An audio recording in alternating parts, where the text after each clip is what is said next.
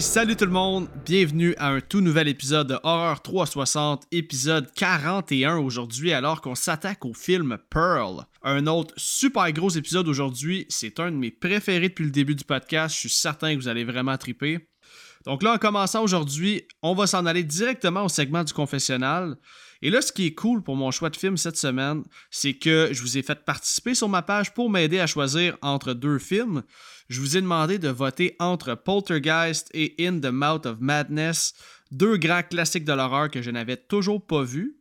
Et c'est par la marque de 28 à 16 que le film In the Mouth of Madness a remporté le vote. Et là, pour les prochains confessionnals, je pense que je vais toujours vous faire procéder par un vote.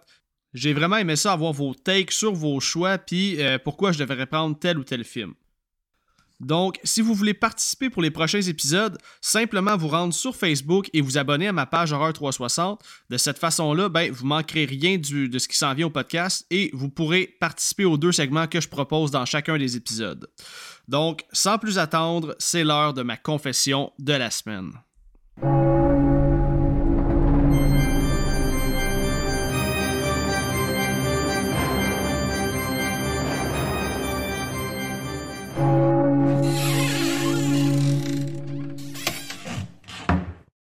Bienvenue dans le confessionnal. Cette semaine, vous avez choisi en majorité le film In the Mouth of Madness sorti en 1994 et réalisé par John Carpenter. Est-ce que j'ai aimé le film? Certainement. Est-ce que j'ai capoté sur le film? Absolument pas. Je vais être assez bref dans ma critique aujourd'hui, puisque je vais être honnête. Euh, il se passe énormément de choses dans le film qui nécessitent une analyse et euh, d'après moi, ça prend aussi plusieurs écoutes pour saisir le plein potentiel du film. Je suis certain qu'avec une deuxième écoute, j'apprécierai le film encore plus. Plus j'écoute des films d'horreur, puis plus je me rends compte que je suis vraiment pas un fan d'horreur Lovecraftien.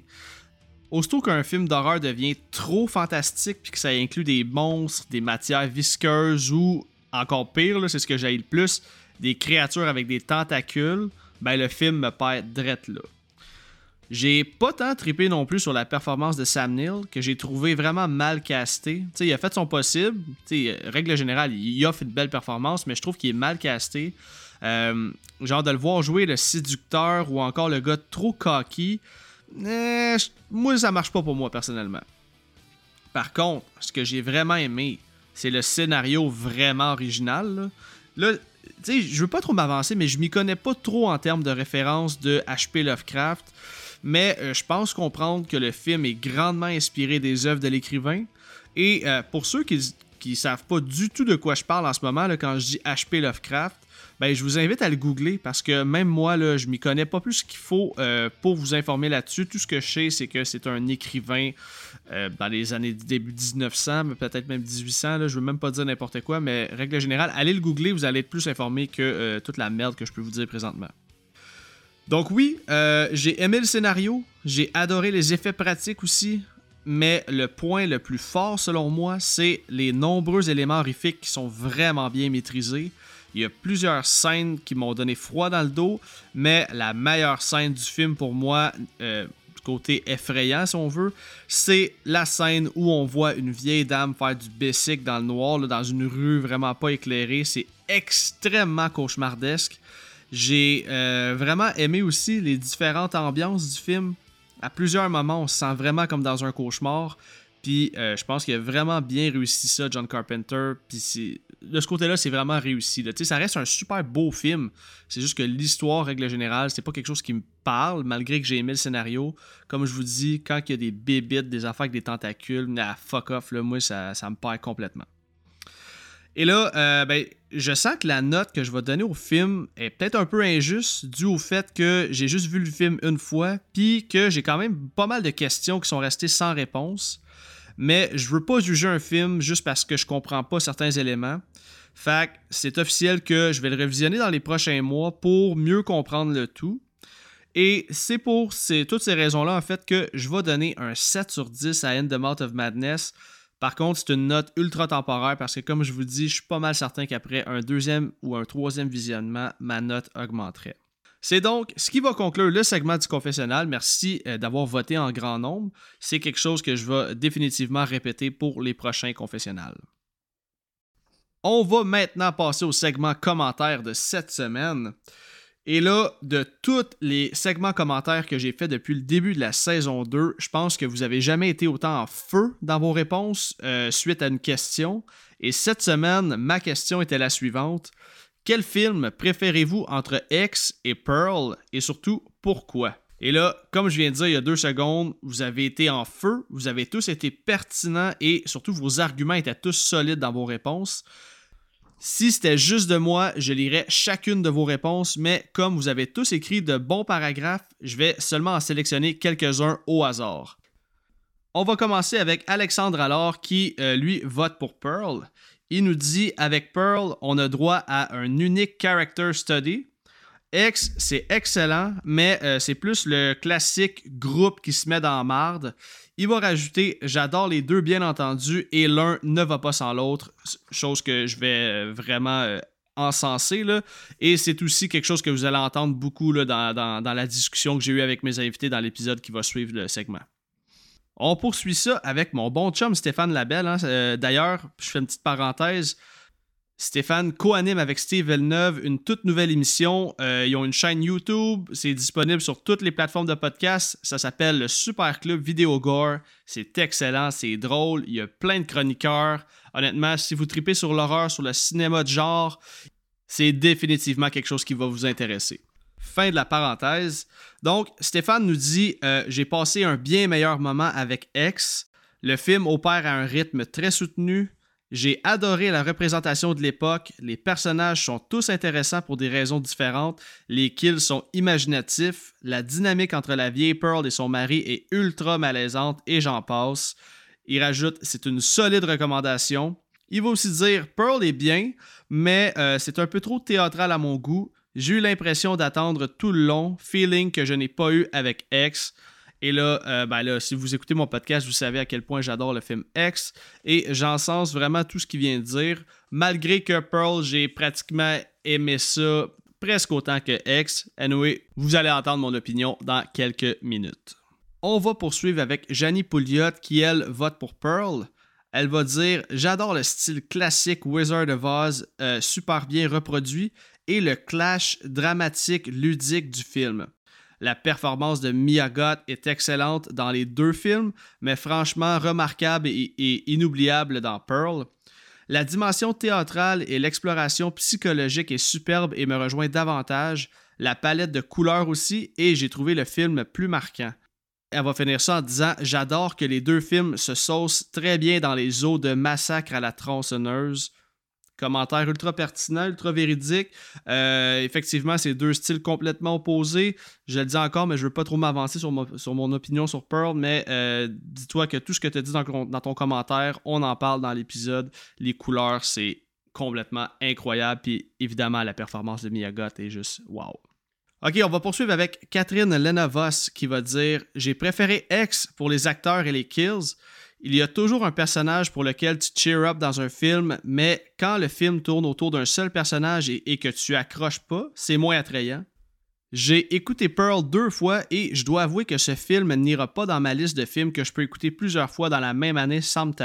Par contre, j'ai beaucoup d'espoir pour Maxine. Le film tournera sans doute autour d'un seul personnage, mais le backstory creepy dont on avait des fragments dans X était vraiment intéressant.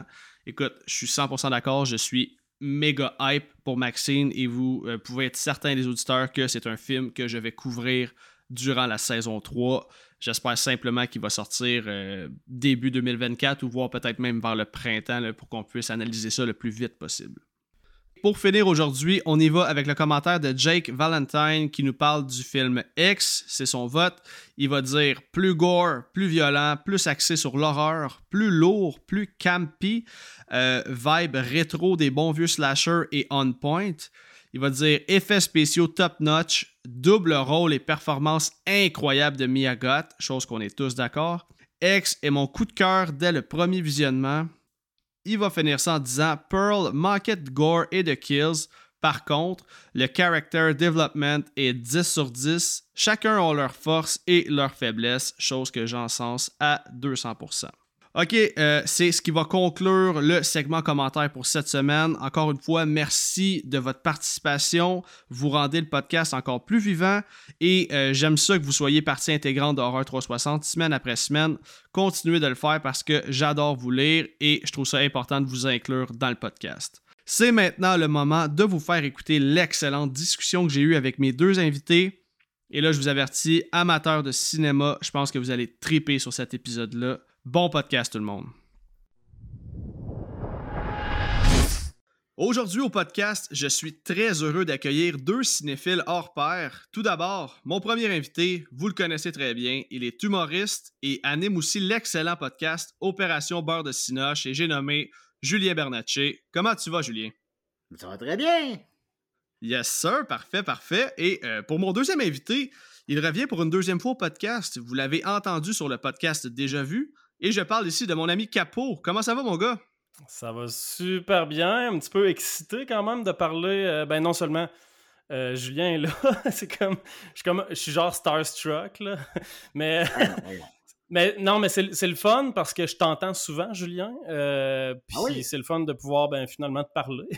fait que oui, j'écoute ton podcast, je, te, ah, je te vois partout sur les réseaux sociaux. Fait que c'est ça, c'est le fun. Il y a ça, mais il y a aussi ben, Pearl, qui est un film que j'ai adoré aller voir au cinéma en 2022. Euh, puis j'avais hâte de réécouter euh, pour voir est-ce que ça a comme. Euh, est-ce que c'est encore au niveau que je l'avais apprécié à la première écoute. on sait un petit peu, en tout cas ceux qui ont écouté déjà vu, on sait un petit peu que j'aime, j'ai moins aimé X. Euh, puis pour cette raison-là, j'ai été vraiment surpris par Pearl. Puis là, bon, voilà, euh, on va parler de Pearl aujourd'hui. Puis euh, j'ai hâte de te faire découvrir si j'ai encore aimé ça et si ça m'a fait plus apprécier X aussi. Good, ben, good, good. Je suis impressionné de te rencontrer aussi parce que tu t'appelles Capot. Yes! en fait, son nom complet est Guillaume Capovilla, mais c'est ça, c'est son gros nickname. Ah, quasiment trop long, ouais, non, je comprends. Ah non, c'est ça, c'est, ça n'a pas d'allure. Ok, donc là, comme j'ai dit, aujourd'hui, je suis accompagné par deux cinéphiles qui connaissent leur stock. Je suis extrêmement content aussi d'avoir choisi un film avec une belle cinématographie, un bon scénario et surtout des scènes de dialogue vraiment excellentes. Hein. Ce ne sera pas un film uniquement axé sur le gore comme j'aime bien couvrir. Et c'est pourquoi euh, j'ai vraiment hâte de décortiquer le film avec vous deux. Mais là, avant toute chose, j'ai une question que je dois poser à Julien parce que euh, lors de ton dernier passage sur le podcast où je t'ai reçu pour une entrevue, j'ai oublié de te poser une question, aussi.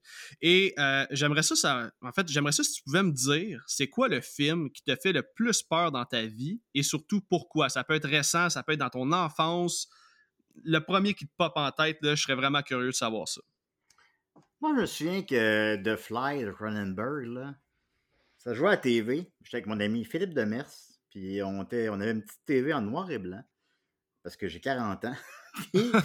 Euh, genre comme à la, vers la fin, là, quand vraiment il est dans sa transformation complète, là, puis il sort du, euh, du pod, là, puis qu'il veut se faire tuer, là, mettons. C'est tellement dégueulasse que genre mon ami a spontanément changé de poste sans me le demander. Puis j'ai dit merci, merci. C'était comme, comme, trop. Euh, par la suite, évidemment, bon, à l'âge adulte, je le prends un peu mieux, là. Euh, Indiana Jones and the Temple of Doom aussi, quand il arrache le cœur. là. C'est comme si ça, m'arrache encore le cœur aujourd'hui. 40 ans plus tard, ben 30 ans plus tard, mettons. ça, ouais, tu le sens, hein, tu le ressens, c'est un petit peu comme les coquerelles dans euh, La momie. ah, c'est troublant, tu sais, puis à cause que ça m'a tellement troublé jeune que même adulte, ça me fait encore de quoi, tu sais pas l'affaire la plus gore au monde, évidemment, mais c'est tellement fucked up. Le gars, il est vivant, tu sais. c'est pas un film d'horreur. C'est pas un film d'horreur per se, mais euh, c'est quand même un film qui a beaucoup de codes horrifiques, là, quand même. Là. Indiana Jones 2, là. On sait que les réalisateurs, ils allaient pas bien. Ben, que, Steven Spielberg puis euh, Lucas, ils vivaient un divorce, puis ils allaient pas bien. Fait que il allait pas bien dans leur vie personnelle. Ça se ressent dans le film que genre le film est ben trop dark pour rien à plein de fois. Euh, mais, mais c'est bon, c'est du grand cinéma, évidemment.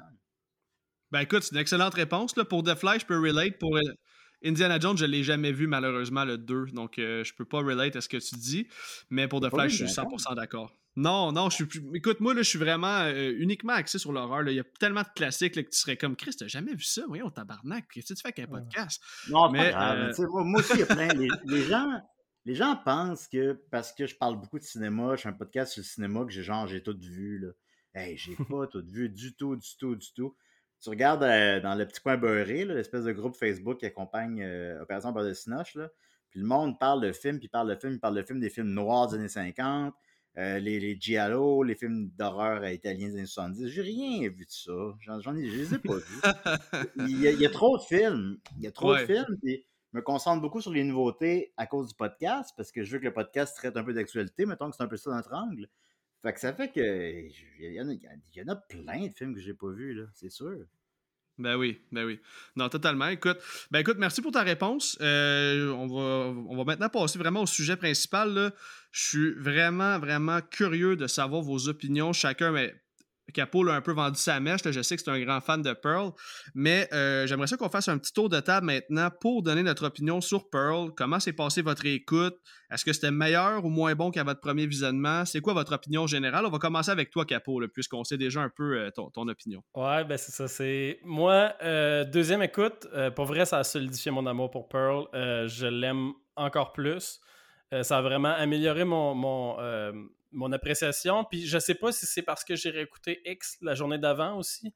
Ça a peut-être eu une influence parce que les films sont vraiment intrinsèquement interreliés. Là, puis c'est vraiment. Euh, je pense que X ajoute beaucoup à Pearl. Euh, j'ai envie de dire aussi, après ma réécoute, que Pearl ajoute pas grand-chose à X mais l'inverse est beaucoup plus vrai. X euh, donne beaucoup de, jus à, Pearl, puis c'est intéressant parce que euh, ben, a, bien fait, là, finalement, de mettre dans ce ordre-là, de faire X en premier, après ça le prequel. Euh, parce que ça, ça marche. C'est vraiment, il y a des éléments dans X que tu comprends pas, puis qu'après ça, dans Pearl, sont expliqués. Que c'est merveilleux. Euh, j'aime vraiment l'originalité du film, j'aime l'excentricité du film, j'aime euh, les, tous les hommages au cinéma qui sont faits dans le film, j'aime l'étude psychologique aussi, là, le propos du film sur la beauté, sur la popularité, sur le désir d'être aimé, le désir charnel aussi, qui est, un, qui est un thème de X qui revient aussi dans Pearl. bref, j'en passe. je vais dire les points rapidement là, que j'ai beaucoup aimé du film, la DP je trouve que les plans de caméra puis l'éclairage sont exemplaires du début à la fin de ce film-là.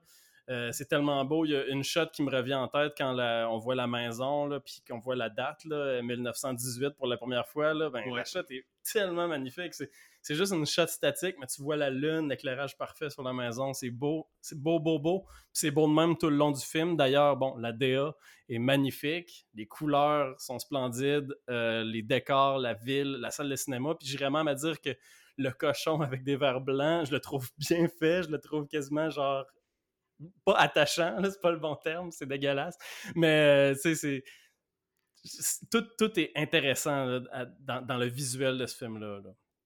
Euh, ensuite, l'acting, Mia est vraiment une actrice complètement impressionnante. Là.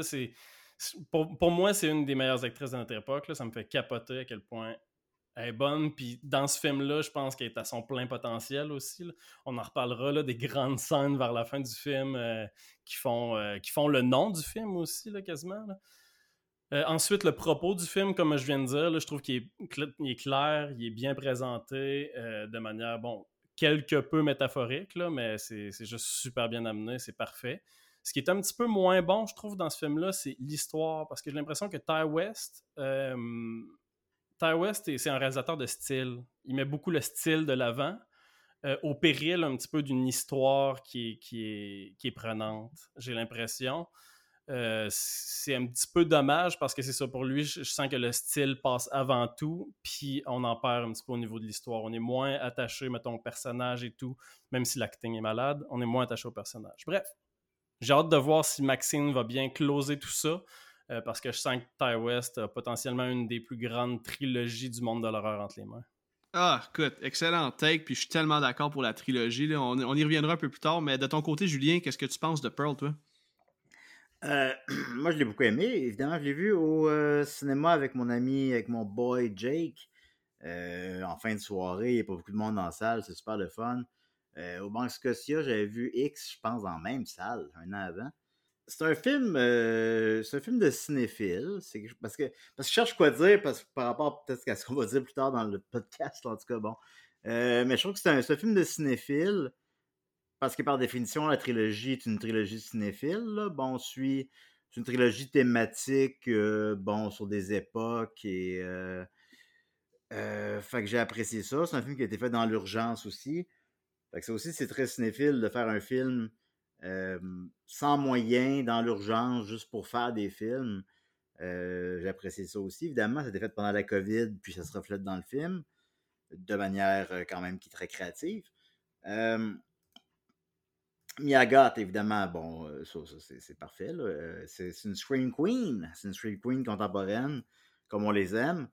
je connais pas, je sais pas, je, sais pas ce qu'elle vise avec sa carrière nécessairement, mais à date, c'est parfait. Là. Elle va, c'est, euh, en train de faire sa marque déjà en très, très, très peu de temps. Là. Euh, elle est super bonne, hallucinante et charismatique. DPDA à chier. Non, non, c'était bon. Euh, effectivement, les couleurs sont aussi sont, sont des couleurs un petit peu surannées, là, un petit peu plus. le rouge est plus rouge, on va dire. Là. très efficace. Évidemment.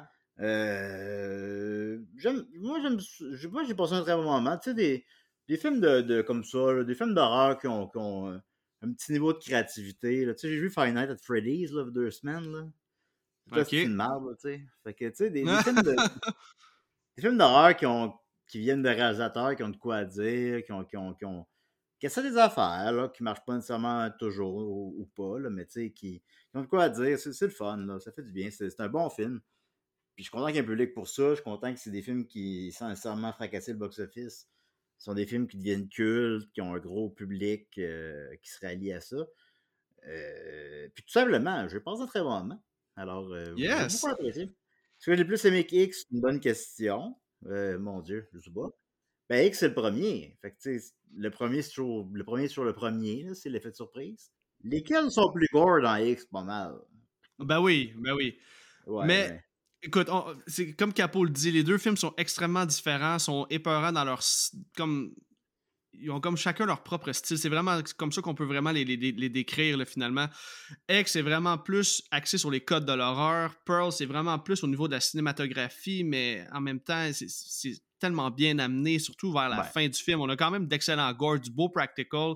Puis c'est vraiment au niveau psychologique l'horreur dans ce film-là, la déchéance du personnage principal. Puis c'est vraiment plus axé sur ça, je pense, de l'horreur dans Pearl. Mais bref, excellent take euh, d'ailleurs.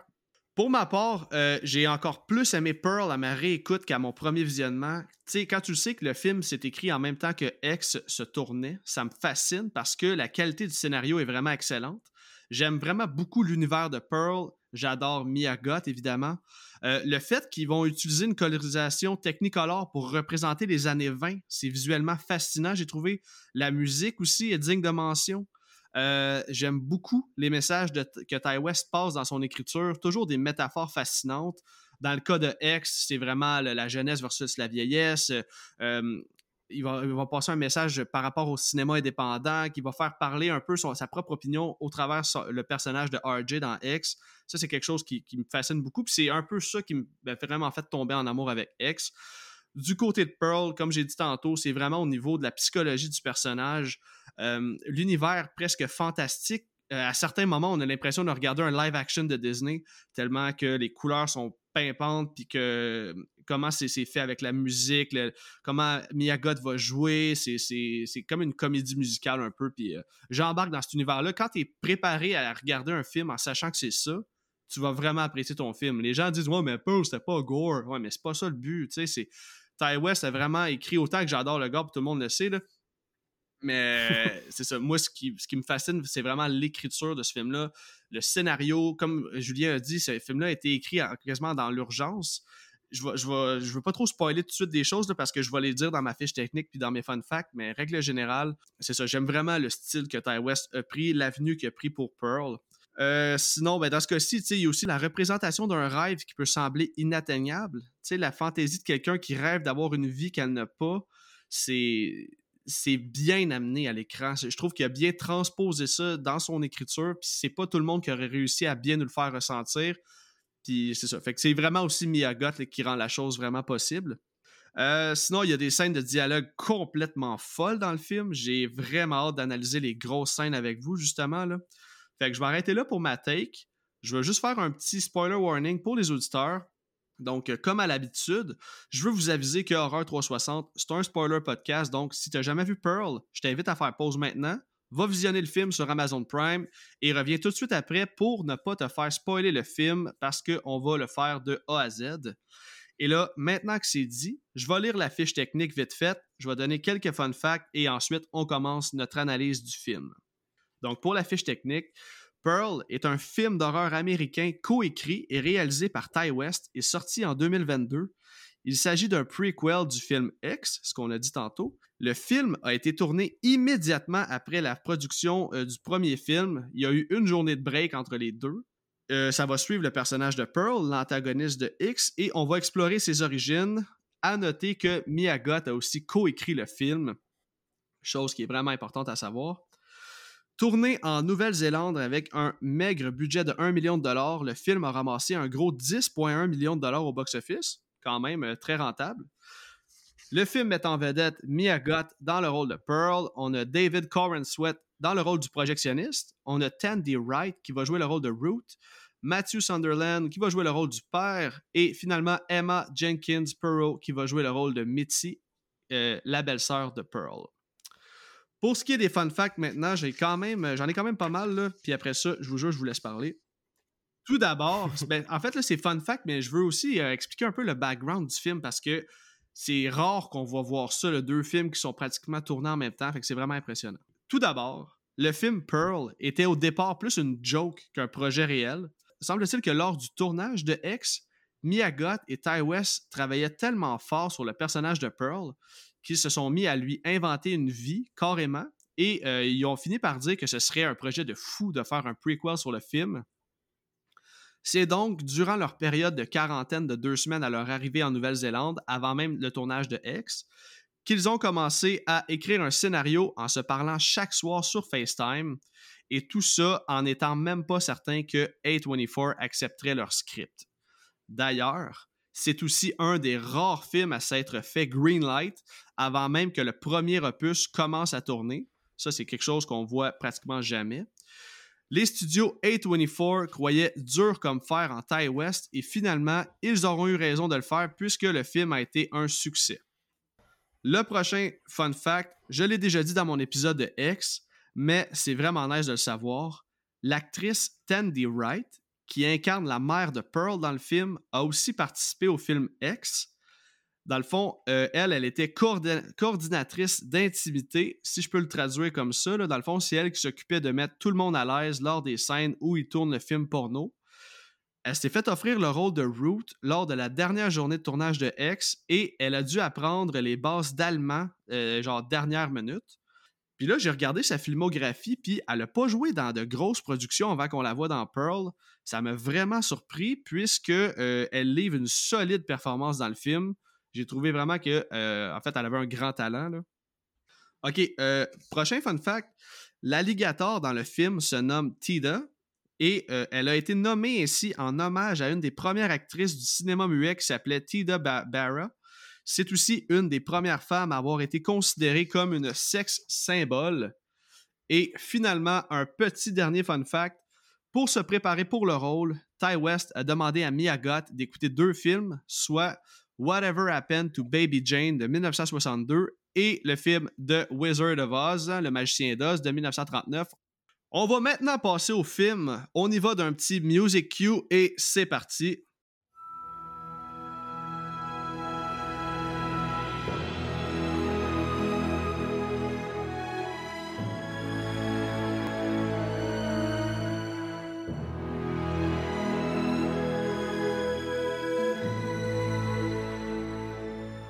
Le film commence avec pratiquement la même shot que dans le film X, alors qu'on va avoir un zoom-in sur des portes de grange qui vont s'ouvrir sur une musique qui fait très dramatique et romantique, je dirais. Et là, j'ai déjà une question pour vous, les gars, en commençant. Comment vous décririez le style musical pour le film? Parce que moi, personnellement, j'ai pas vu beaucoup de films d'époque. Puis je, me situe un peu mal dans le style musical qui a été choisi pour ce film-là. Ça serait quoi votre opinion sur le style musical du film, vous autres? Ça me semble être un beau mélange entre bon la musique des films des années 30 puis de la musique d'horreur très euh, moderne.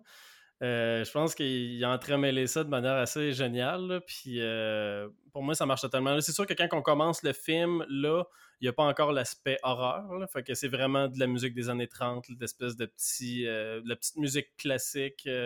à l'époque où la musique, il la jouait en même temps que le film, finalement, là, au cinéma. Fait que, ouais.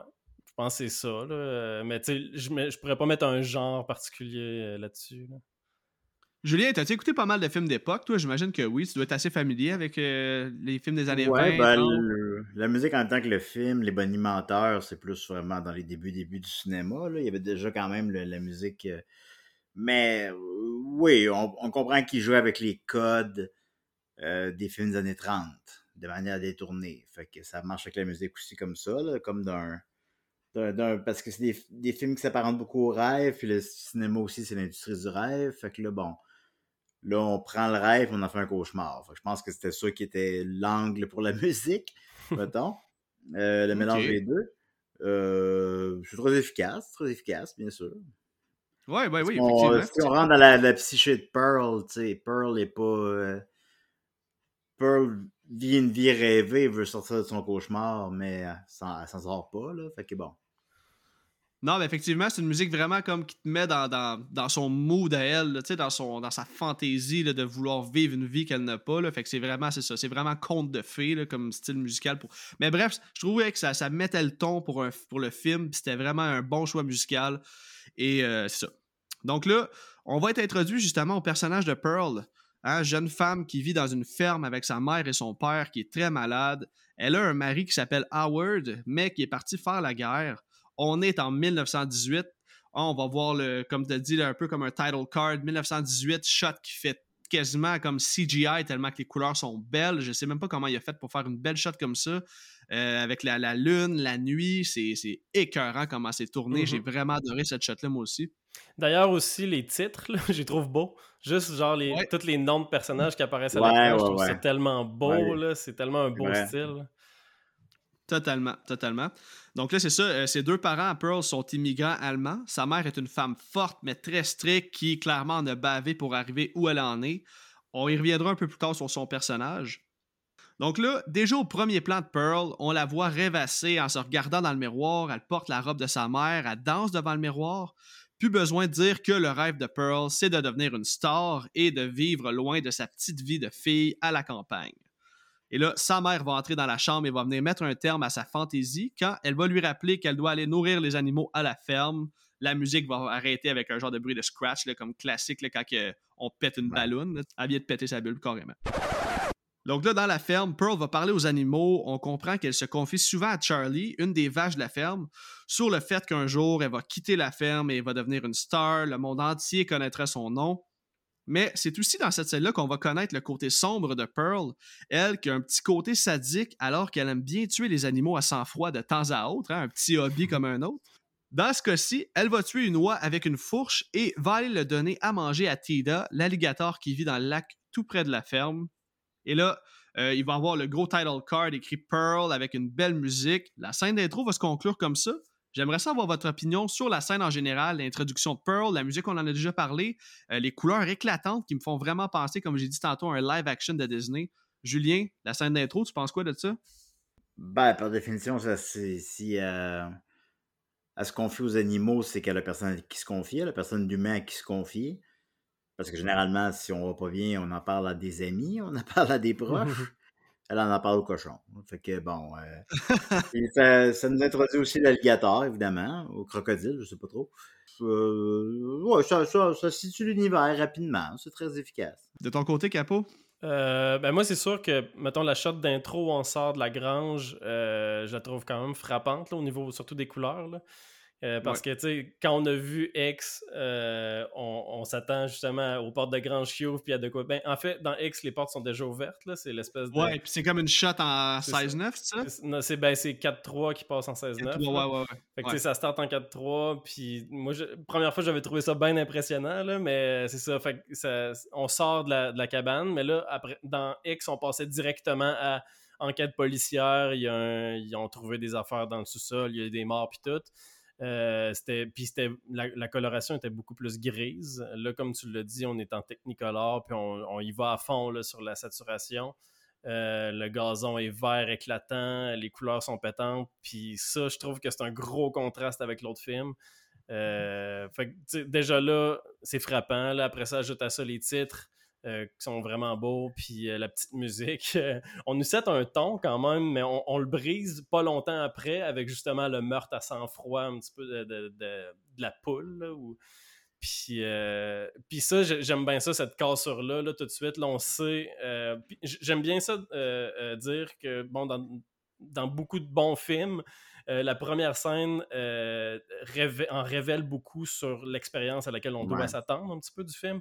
Euh, puis ça, celle-là, c'est, exactement ça. C'est genre, oui, on va te montrer des affaires qui sont magnifiques, des affaires qui sont super belles, colorées, mais euh, au fond de tout ça, il y a de quoi d'extrêmement euh, malheureux, d'extrêmement mélancolique. Malsain, là. Ouais, malsain, oui, effectivement. C'est ça. Moi, c'était plus ça comme ma question par rapport à comment l'introduction du personnage de Pearl est entrée. Tu sais, comme c'est ça, le, film commence comme si on écoutait, je le, répète encore, mais un film de Disney, puis Chris, ça prend pas deux minutes qu'elle a déjà tué une, une oie, puis qu'elle l'a donné en, pâture à, l'alligator. Fait que ça, ça, ça set le ton, comme on dit.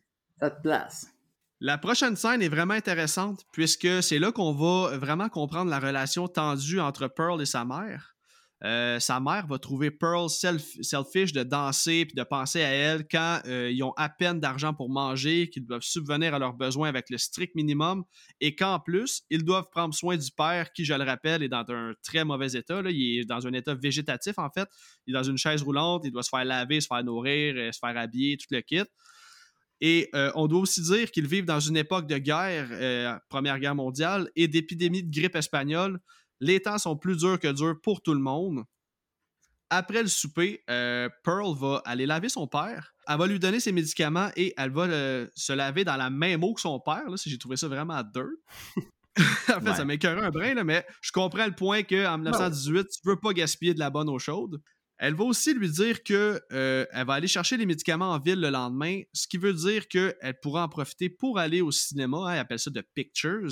Mais c'est ça en même temps, elle veut pas que sa mère le sache puisqu'elle pourrait ramener un virus chez elle et ça pourrait achever son père si c'était le cas. Et là, les boys, euh, j'aimerais ça connaître un peu votre avis sur la relation tendue entre Pearl et sa mère, dans le sens où est-ce que Pearl est vraiment selfish d'avoir un rêve? Sais, je comprends que les circonstances d'avoir une famille avec peu de moyens et un père malade, ça rend la tâche difficile, mais j'ai quand même de la misère à pas me mettre du côté de Pearl malgré tout. Complètement égoïste de sa part. oui, non, évidemment, on comprend qu'elle veut euh, justement s'exprimer puis elle est, elle est réprimée.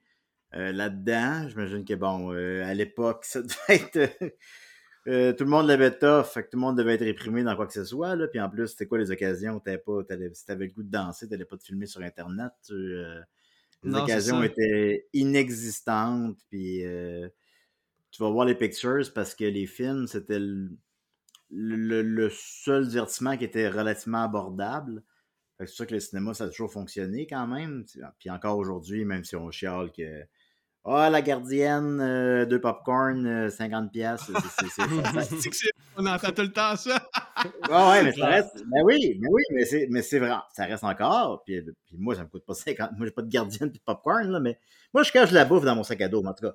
Mais euh, ça reste encore quand même, malgré tout, là, malgré si tu, t'arrêtes pas d'indépendance, ça, ça reste moins cher qu'aller à l'opéra, ou aller voir un show d'humour, ou aller voir n'importe quoi. Un show d'humour, rentre 50 pièces par rapport. Ben, un show d'humour professionnel, je veux dire. Puis euh, le cinéma, ça a toujours été le divertissement abordable. Fait que dans, dans, des temps miséreux comme ça, ben, tu vas là. Puis ça te sort d'un quotidien. Fait qu'elle, ça, ça, alimente son, son, imagination, ça alimente sa créativité. Elle veut aller là-dedans, puis sa mère la réprimande. Fait qu'après ça, qu'est-ce qui arrive quand on réprimande quelqu'un? Ben, il, il, devient, il devient mauvais. il alimente les démons. Ouais, c'est ça. C'est ça, puis il y a toute l'idée, j'ai l'impression aussi de la, de, de l'isolation. Oui, l'isolation, absolument, oui, oui. Ouais, c'est ça, parce que là, on comprend qu'ils sont en pandémie, euh, en, pandémie de grippe espagnole. Euh, tout le monde est isolé. Il y a du monde qui ont plus peur que d'autres de ça. Euh, petit clin d'œil d'ailleurs à la pandémie de COVID. Gros clin d'œil à la pandémie de COVID-19, j'ai l'impression. Ah, ben moi, moi je l'ai complètement vu. Euh, c'est COVID 100%. Là. Ouais, c'est ça, ben exactement. Mais c'est intéressant parce que c'est indirect. Là, on ne traite pas de la COVID directement. On en traite en passant par la grippe espagnole. Puis j'ai trouvé ça. Ben, comme si on était passé par là dans l'histoire euh, semi-récente de l'humanité, on était passé par là déjà, mettons. Ouais, c'est ça, exact. Ce qu'on peut, parfois oublier. Puis là, on, comprend que tout le monde vit euh, une certaine. Ben, tout le monde. Il y a beaucoup de gens qui vivent une certaine détresse là-dedans. Fait qu'on on, a envie peut-être un petit peu comprendre que la mère. Pourquoi la mère est, tyrannique, finalement. On veut pas lui donner raison, bien entendu mais on comprend un petit peu pourquoi la mère est tyrannique. C'est parce que, bon, isolation, pauvreté, euh, le père qui. Il n'y a rien qui marche finalement dans sa vie. Puis elle veut peut-être un petit peu le, pousser euh, dans la gorge à Pearl à un certain point. Ouais, c'est ça. Mais moi, je trouve que c'est un angle vraiment intéressant qui a été exploité dans le sens où, en 1918, là, des petites filles comme Pearl, il y en avait là, qui rêvassaient de devenir quelqu'un qui n'était pas, mais qui devait, comme Julien a dit, tu oublier un peu ça, là, puis comme vraiment se concentrer sur sa vie de famille, puis subvenir à nos propres besoins, mais malgré tout, tu restes humain, tu restes que tu as des envies, tu as, envie d'explorer, c'est la curiosité de voir euh, justement les troupes de danse, puis comme de la grande ville, c'est impressionnant pour elle, fait que je trouve que c'est un angle vraiment intéressant. Tu sais, ça aurait pu devenir un drame complètement, cette histoire-là. on l'a transformé ça en film d'horreur, c'est bien cool. Mais ça aurait pu être un scénario qui aurait été exploité dans un film dramatique, puis ça aurait autant fonctionné. C'est un angle que je pense pas que ça a été souvent exploité, mais je trouve que c'est vraiment intéressant comment il a amené ça pour le personnage de Pearl. OK, euh, on va poursuivre. Le lendemain, Pearl va prendre son vélo et euh, va se rendre au village pour aller à la pharmacie. Elle va enfiler son masque et va aller au cinéma regarder un film. Elle va même en profiter pour prendre une petite gorgée de médicaments pour se donner un petit buzz, j'imagine. C'est comme une petite flasque, mais c'est comme le modèle 1918. Euh, après le film, elle va aller faire un petit tour dans la ruelle. Comment tu dis ça? Un petit buzz de sirop pour la toux, là. Pas cher. comme dans les Simpsons. oh, comme dans, comme dans la vraie vie, là, mais en tout cas, ce sera pour Comme dans la vraie vie. euh... Donc, euh, Julien a 22 ans. Hein. En tout cas. ah, on prenait ce qu'on avait, hein. Écoute, euh, un buzz, c'est un buzz. Ah, c'était pas cher. C'était pas dans tabarnak. Donc, euh, après le film, elle va aller faire un petit tour dans la ruelle derrière le cinéma et va faire la rencontre du projectionniste, le typique beau bonhomme des années 20 qui va la cruiser un peu en lui disant qu'elle serait assez belle pour jouer dans un de ses films, euh, en fait, un des films qu'elle vient d'écouter. Et là, il va l'inviter pour voir une deuxième projection gratuitement. Elle va refuser parce qu'elle doit retourner chez elle, mais le projectionniste va revenir avec un bout de pellicule du film qu'elle vient d'écouter. Elle, elle va être complètement flabbergastée. Il va l'inviter à revenir quand elle voudra, chose qu'elle va accepter. Et là, sur le chemin du retour, Pearl va se diriger dans un champ de maïs. Elle va tomber sur un épouvantail. Attends, je t'arrête un instant. Oui. Pourquoi elle se dirige dans le champ de maïs? Parce que sa, Parce que... sa petite frame revole. Ouais, exact. Elle a échappé à son petit bout de pellicule, effectivement. Mais je, comprends, je comprends mal pour comment elle pensait le retrouver en allant si loin dans le champ de maïs, mais... Ben, je pense qu'elle a vu l'épouvantail, puis elle a comme eu, euh, je sais pas, elle a été tentée là, ah, euh, par le vice, parce que clairement, la scène qui suit. Euh, Visiblement tentée, ouais. ouais, ouais, exactement. Et là, ici, moi, je n'ai jamais vu le, magicien, le magicien d'Oz, mais en fait, pas que je suis pas mal certain, mais c'est évidemment une référence au film. Là. Ah oui, ben, dans le magicien d'Oz, il y a le robot qui masturbe le ben oui, ben oui, le classique. La fameuse scène du robot qui masturbe l'épouvantail. Ben oui.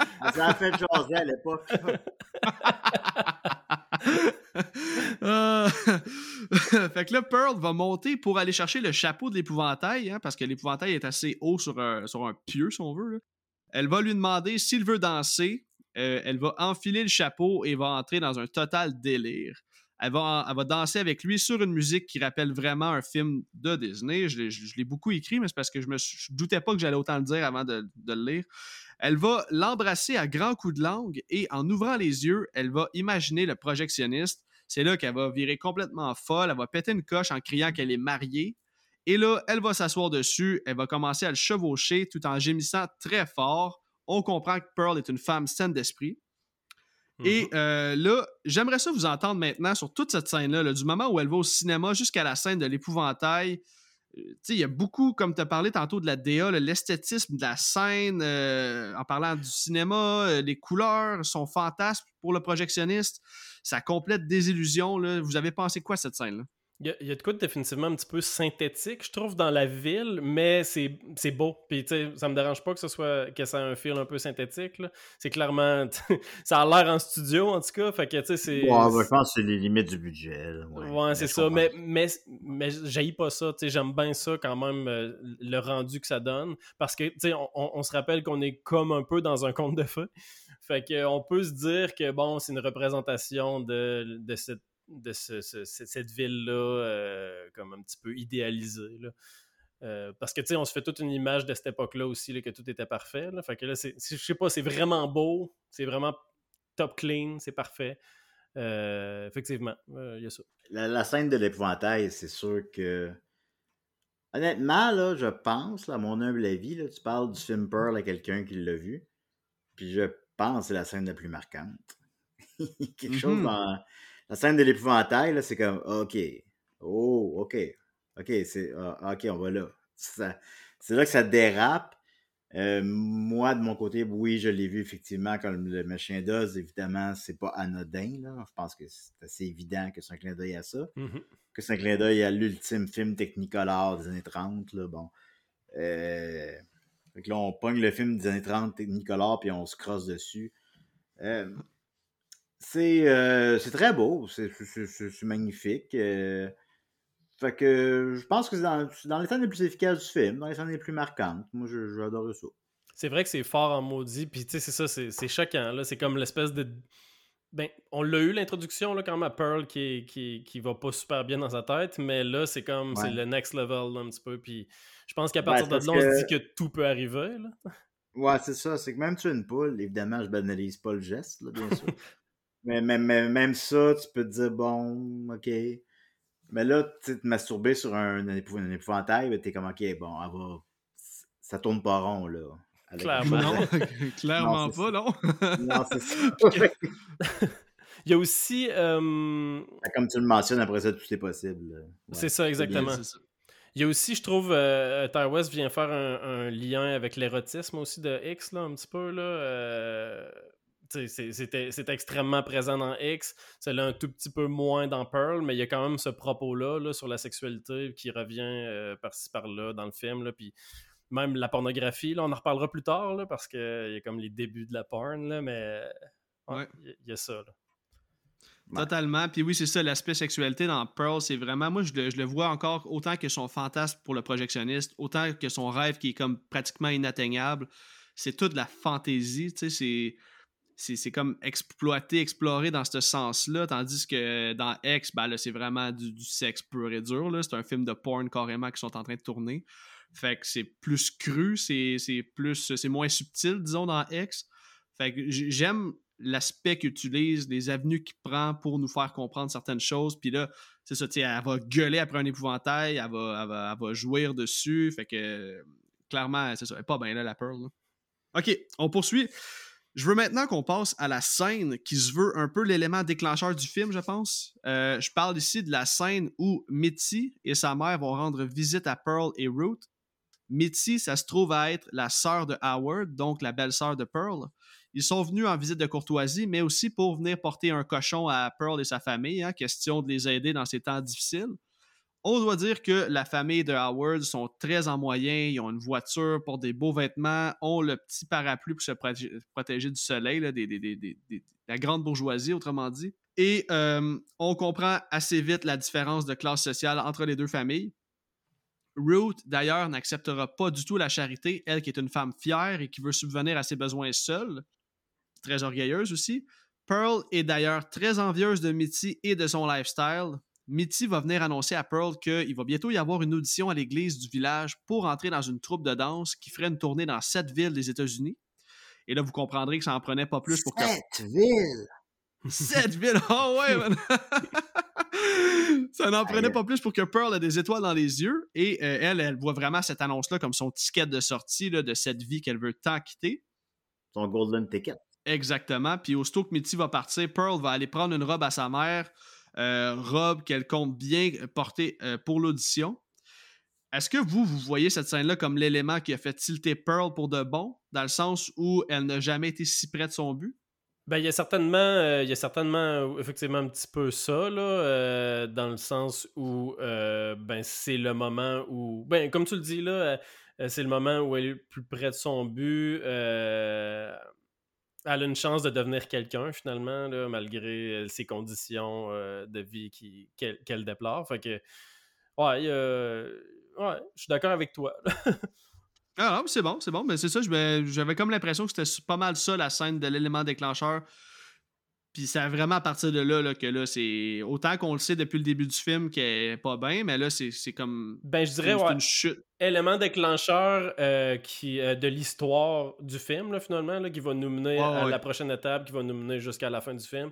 Fait que oui, effectivement, élément déclencheur. En même temps, des éléments déclencheurs, on a eu avec, avec le, le, L'épouvantail. L'épouvantail, on a eu avec le cinéma, on l'a eu avec même la, la pole au début. Fait que. Ouais, tu sais, je pense que Essentiellement, c'est quelque chose qui fait avancer le narratif, là, mais c'est ça. bon, pas dans les moments les plus marquants du film, là, quand, globalement. Non, non, non, c'est ça, exact, exact. Mais c'est quand même à partir de ce moment-là que là, elle est tellement décidée à, arriver à, atteindre son but que là, il n'y a plus rien qui l'arrête. Puis on va le voir là, plus je vais décrire les prochaines scènes. D'ailleurs, le cochon euh, a une place importante dans le film. Euh, j'ai pas j'ai pas fait de recherche. Je Je sais pas comme à quel point. J'ai pas analysé la symbolique. J'ai pas eu de réponse non plus à, mon questionnement. Euh, c'est quoi pour vous le cochon? C'est sûr qu'il symbolise quelque chose. Là. Tout au long du film, il devient de plus en plus euh, euh, dégueulasse bah, avec des larves. Ouais. Sa santé mentale, je présume? Ouais, ben exact. C'est ce que je pense aussi. cette scène-là arrive, le cochon arrive au même moment où je vous parle de l'élément déclencheur. Fait que plus on voit le cochon dépérir avec les verres et tout, ben plus c'est ça. Comme Julien le dit, c'est un peu la santé mentale. C'est comme une représentation métaphorique, si on veut, de, de, ce qui se passe dans sa tête. Là, puis en fait, de sa déchéance, finalement. Ça va mieux en mieux. Ah oui, c'est ça, exactement. Ben exactement. Ben, c'est bon pour nous, fans d'horreur, fait qu'on aime ça. Ben oui. Euh, la scène suivante, dans le fond, le soir même, Pearl va retourner au cinéma. Elle va expliquer au projectionniste qu'elle aimerait vraiment ça faire l'audition pour la troupe de danse il va l'encourager là-dedans avant de lui proposer d'écouter un film qu'elle n'aura jamais vu auparavant. Et là, on parle d'ici d'un porn de 1915. Et selon ce que j'ai lu, c'est des images officielles des premiers porns jamais tournés, d'un des premiers porns jamais tournés, un threesome en plus, hein, c'est pas n'importe mhm, quoi. Mhm. On s'entend qu'on était loin de ce qu'on peut trouver de nos jours, mais tout de même, pour 1915, c'était wild dans Chris. C'est aussi pendant une discussion avec le projectionniste qu'elle va mentionner que sa vie à la ferme l'empêche de réaliser ses rêves. Elle va dire Ah, si seulement mes, parents, mes parents pourraient mourir. Euh, pouvaient mourir, pardon. Il va lui dire genre Say what, man? T'as-tu vraiment dit ça? Il va aussi lui mettre dans la tête qu'elle devrait quitter pour l'Europe après la pandémie, qu'elle aurait toutes les chances de devenir actrice et d'exploiter son art à 100%, et probablement qu'elle jouerait même dans des films. Et là, je voulais surtout parler de cette scène-là parce que Pearl nourrit son rêve encore plus avec les belles paroles qu'il lui dit. Des, euh, Pearl va retourner chez elle et on va entendre sa mère pleurer seule dans son lit. On va ressentir la détresse de, de, de Ruth. Le lendemain, on va voir Pearl sortir avec son père. Elle pousse la chaise roulante d'un pas rapide en se dirigeant sur le quai du lac. On sent qu'elle aurait juste envie de le crisser dans l'eau et de le donner en festin à l'alligator. Elle va avancer la chaise tranquillement avant de se faire surprendre par Ruth qui va lui demander ce qu'elle fait là. Pearl va simplement euh, dire à sa mère, euh, en fait, elle va lui demander pourquoi tu me détestes. Et Ruth va lui répondre qu'elle veut simplement ce qui est le mieux pour tout le monde. La scène va se terminer sur des images où on voit Pearl aller chercher un œuf dans le nid de l'alligator. Elle va amener l'œuf dans la ferme et dans un élan de colère alors qu'elle pense à Howard, qui l'a complètement abandonné dans cette vie misérable, elle va crasher l'œuf sans pitié. Cette scène-là, j'ai trouvé qu'elle était inutile. Je sais pas qu'est-ce que vous en avez pensé. La scène de l'œuf qu'elle écrase, là, on aurait pu très bien s'en passer puis passer à l'autre scène d'après. Puis Je pense que ça n'a ben, rien changé au Je film. pense que ça fait partie des, des symboliques aussi que j'ai pas pris le temps vraiment d'analyser, là, parce que, tu sais, il y a sûrement de quoi à déduire de ça, là, l'œuf... euh, tu sais, c'est- mais je suis d'accord avec toi, à première vue, euh, ça va chercher un œuf random dans un, dans un nid, euh, puis après ça, elle va le crush en pensant à Howard, puis tu sais, c'est ça, j'ai pensé à ça, Julien, tu sais, la naissance, oui, mais en même temps, j'ai pas réussi à... Pourquoi la naissance? Parce que, tu sais, Howard, il, il est pas... C'est pas un bébé naissant non plus, en tout cas, j'ai... Ouais, je pense euh, que ça peut rentrer dans les maladresses du film parce qu'il a été fait justement dans l'urgence. Je pense que des fois, tu sais, il a été écrit rapidement, filmé rapidement. Ouais. Il y a peut-être des, petits, des petites affaires. Je pense que si ça avait été plus peaufiné. Parce qu'un film en général, c'est le travail de plusieurs années. tu sais. Ben oui, ben oui. Si, si- si le film se travaille de, de 20 jours, mettons, ben. Je pense, c'est ça. Oui, je suis d'accord avec vous, effectivement, que c'est une scène qui apporte. Bah, p- presque rien, là. Ouais. Ça, ça- ça démontre, ça- démontre son sadisme, là, mais tu sais, ou- outre ça, ouais, ouais, non, ça sert à rien, effectivement. là. Je suis d'accord. Non, c'est ça. Hein. C'est juste beau, mais tu sais, c'est- euh, encore là, ça revient au fait que je- quand je disais que Ty West c'est un gars de style, peut-être que cette scène-là sert juste au style, parce que c'est beau, là, tu sais, le- le- la transition avec Howard qui éclate, puis l'œuf qui éclate avec du sang. Euh, Ça, c'est vrai, ouais. par contre. C'est vrai. Ça, ça manquait de monde qui éclate dans ce film-là, puis Howard, il explose en crise, là, fait que ça, ça. c'était parfait. Ok, les gars, là, je veux qu'on passe à ma scène préférée du film. On a déjà parlé, là, de l'épouvantail qui se masturbe. Ouais, mais on le revoit! C'est une scène cachée. Non, non, Yes. euh, blague à part. Ma scène préférée du film, c'est la scène du souper et du monologue de Root envers Pearl. Hein, Ouais. J'ai juste noté des mots-clés là, parce que je voulais vraiment vous entendre sur cette scène-là, tellement c'est bien joué de la part des deux actrices. Écoute, on part d'un dialogue en crescendo, performance incroyable. D'ailleurs, tantôt, ça a comme lagué un peu capot, là, mais dans mes fun facts, j'ai dit que euh, Tandy, euh, Tandy Wright, elle qui joue le rôle de Ruth, elle, c'est elle qui faisait euh, le rôle de euh, coordonnatrice d'intimité sur le film X. Fait qu'elle jouait pas dans le film, mais euh, c'est elle qui coordonnait toutes les scènes de porn et tout, puis pour rendre les acteurs à l'aise. C'est pas une actrice euh, de profession? Euh, ben, elle est actrice, mais elle a joué, joué dans des petites pro- de productions. Ok. Fait genre des, Ok. Je suis allé voir sa filmographie, là, puis on, vraiment, on voit. Tout cas, moi, c'est toutes des affaires que je connaissais all, des séries de série B, euh, des, des films pratiquement inconnus, là. Puis euh, c'est ça, puis elle a dû apprendre aussi l'allemand, là, comme j'ai dit tantôt. Je le répète pour les auditeurs, là, mais c'est parce que Capot, tantôt, il a comme disparu, puis il est réapparu, fait que lui, il a pas entendu ce fun fact-là. Mais euh, c'est ça, elle a dû apprendre l'allemand comme sur le fly en, pas grand temps. Puis elle a même réussi à tromper certaines personnes qui étaient allemands dans le crew. Puis ont dit comme, mais non, impossible que tu aies appris l'allemand aussi rapidement. Puis comme de fait, c'est ce qui est arrivé. Puis là, elle-même le dit dans les, euh, behind the scenes, elle avait un monologue de cinq pages. Euh, selon elle, c'est pas, pas considéré comme un monologue. Je pense que ça prend un certain nombre de pages pour que ce soit considéré comme un monologue, mais tout de même, elle a cinq pages et c'est en crescendo sa performance. Elle est convaincante. Moi, j'ai, elle, est même terrifiante. Les plans de vue statiques de sa face, alors que tu sais, elle est vraiment en tabarnak, puis on, sent toute la rage là, quand elle donne de la marde à Pearl. Moi, j'ai trouvé ça écœurant. Ma première écoute, c'est ça qui m'a fait. Moi, c'est ça ma scène marquante du film, plus que l'épouvantail. Je veux savoir euh, toute cette scène-là, là, du moment où euh, Pearl, en fait, Ruth va confronter Pearl parce qu'elle a trouvé les pamphlets du cinéma, jusqu'à la bagarre qui va s'en suivre entre les deux. Qu'est-ce que vous avez pensé de cette scène-là? là? As-tu dit que Ruth euh, parlait pas l'allemand avant, euh, avant le film? Ouais, totalement. Elle a appris Ouais. l'allemand?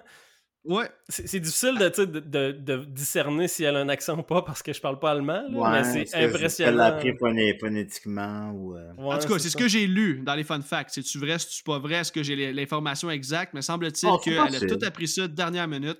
Puis c'est même les, les gens du crew étaient comme Wow, impossible là, que tu connaissais pas de base d'allemand. Puis elle est Ah, convaincante. une là. madame qui a appris phonétiquement tout son texte, là. Ça, ça a l'air Ouais. de ça.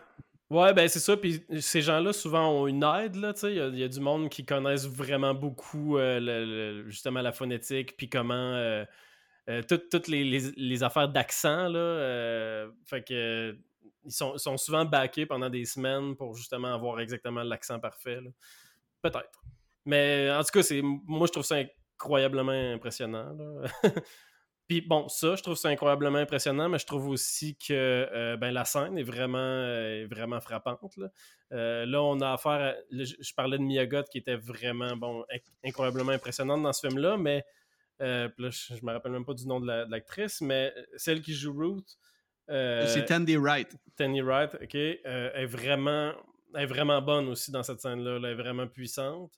Euh, c'est sûr que moi, quelque part dans cette scène-là, il y a. Euh, j'aime pas les Deus Ex Machina. Puis, puis là, quand sa robe pogne en feu, je suis comme. Ah, ok.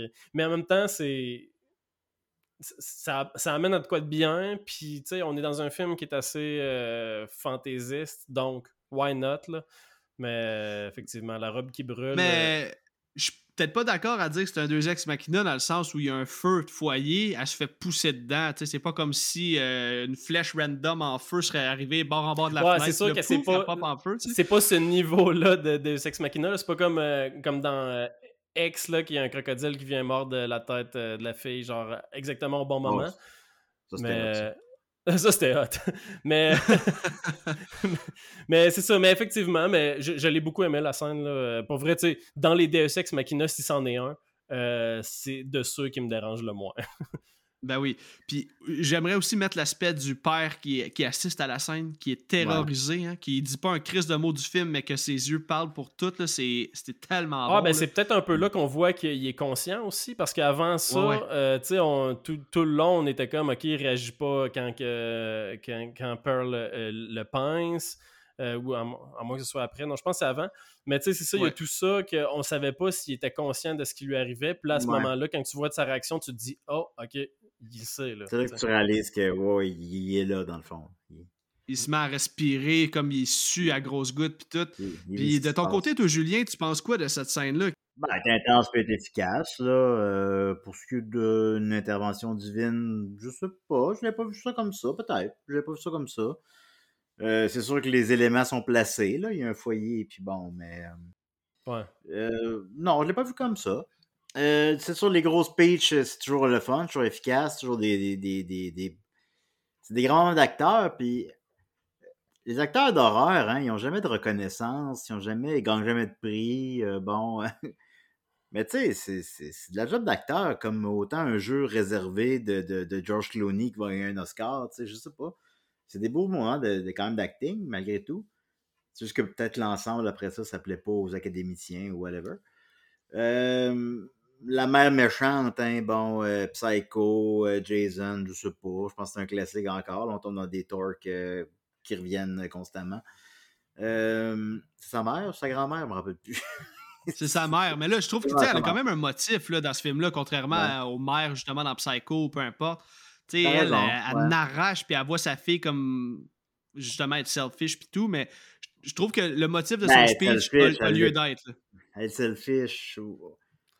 Non, mais selon sa mère. Selon sa mère. c'est ça. de, la perspective de la mère, peut-être, là, mais elle n'est pas vraiment selfish. Non, non, non, non, non, non, non, ben non, ben non, je l'ai même dit tantôt, là, je suis pas d'accord avec ça, mais selon, selon son motif à elle, je trouve que le speech qu'elle donne, c'est tellement véridique. C'est le classique speech d'un parent. Là. Toi, Chris, tu travailles pas ici, puis gars, tu te ramasses pas. ça, c'est un speech de notre génération d'aujourd'hui, mais en 1918, je trouve que ça fait quand même. Évidemment, en 1918, euh, 1918 c'est pas la même calice d'affaires, évidemment, ce que eux, vivent. non. Versus ce qu'on vit, évidemment. Bon, on peut remettre ça en, contexte du mieux qu'on peut essayer de le faire. Euh, mais c'est une scène efficace, c'est une scène le fun. Euh, puis oui, effectivement, justement, le, que là, on réalise que le père, euh, OK, il est là, il est là, il est pas, c'est pas un légume, il est pas, en, tout respect, il, il, vit la, il vit la situation, il vit ce qui se passe avec nous. Bon, le, le, le, gars muet qui ne peut pas intervenir, ça fait un petit peu une métaphore du spectateur aussi, c'est toujours efficace. Fait que, ouais, c'est une, bonne scène. C'est une, scène que c'est très bonne scène. Puis j'ai vraiment, le moi, ce qui m'a percuté, c'est euh, le moment où ce que la mère de Pearl va lui dire que, comme à toutes les fois qu'elle la regarde, elle la, voit comme un fail, puis tout. Puis qu'est-ce que ça, c'est. Tu sais, quand ton propre parent. On veut, pas, on veut pas que notre mère nous dise. Non, c'est ça. Ouais, ouais, ça. On a tous vécu, on est des gens artistiques un peu, peut-être. Je vous connais pas énormément, évidemment, là, mais on, on est des gens un petit peu artistiques, mais on veut pas que notre mère nous dise. Euh, non, exact. Ouais, ben, tu sais, il y a beaucoup même aujourd'hui, il y a du monde qui se plaigne de ça, que leurs parents les ont pas baqués dans leurs rêves. Là, en même temps, on a vraiment beaucoup de ressources de nos jours pour euh, les réaliser, nos rêves. À cette époque-là, c'était ah, plus ben difficile. là, ta ressource, c'était l'audition à l'église. ben oui, ben oui, ben oui. C'est un fait. Parce que maintenant, tu, peux filmer avec ton cellulaire au milieu de la nuit, puis mettre ça sur Internet. Il y, a, n'y a aucune limite maintenant. Sky's the limit, c'est le cas de le dire. Ben fait qu'en tout cas, la scène va se terminer dans le fond. Euh, Pearl va crisser sa mère en bas des marches dans le sous-sol. Et euh, suite à cette altercation-là, euh, il va y avoir une grosse pluie diluvienne. Pearl va se diriger encore une fois vers la seule personne qui croit en elle, c'est-à-dire le projectionniste. Ils vont coucher ensemble et le lendemain matin, Pearl va se dépêcher de partir parce que c'est la journée de l'audition et elle doit se pratiquer avant d'y aller. Et là, en bon gentleman, il va lui offrir d'aller la porter chez elle. Et Pearl fait comme, euh, en fait, une fois qu'ils vont être chez Pearl, elle va faire comme si elle n'avait pas brûlé sa mère la veille, qu'elle n'avait pas oublié son père qui est toujours assis à table. Il fait ultra pitié, by the way.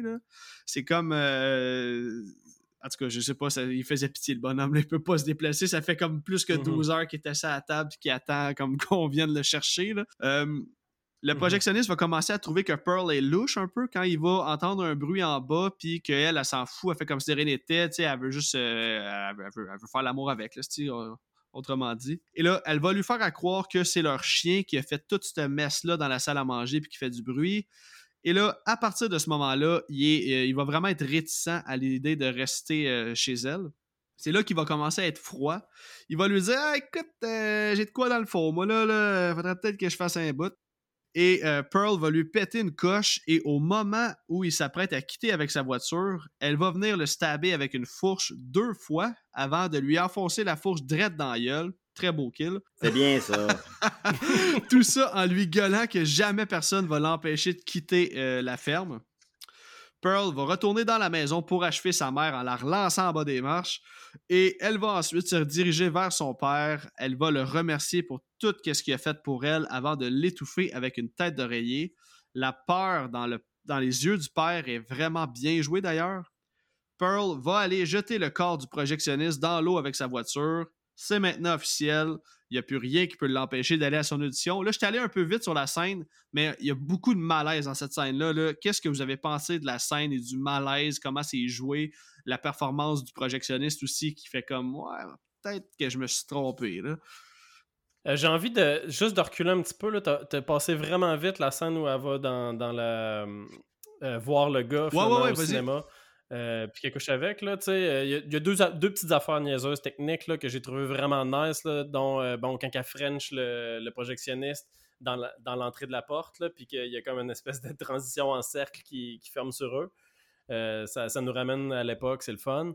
Puis juste après ça, il y a une transition en trois flashs, exactement. Tu sais, les transitions dans X. Oui. tu sais, une cote qui t'amène vers. Tu sais, au lieu que ce soit un fade, c'est comme ouais, trois cotes qui t'amène à la scène d'après. Euh, que je trouvais extrêmement original. J'ai jamais vu ça dans aucun autre film. Puis ils te l'ont replugué une fois dans ce film-là. Puis c'est à ce moment-là. Euh, j'ai trouvé ça beau. Puis un petit clin d'œil à X encore.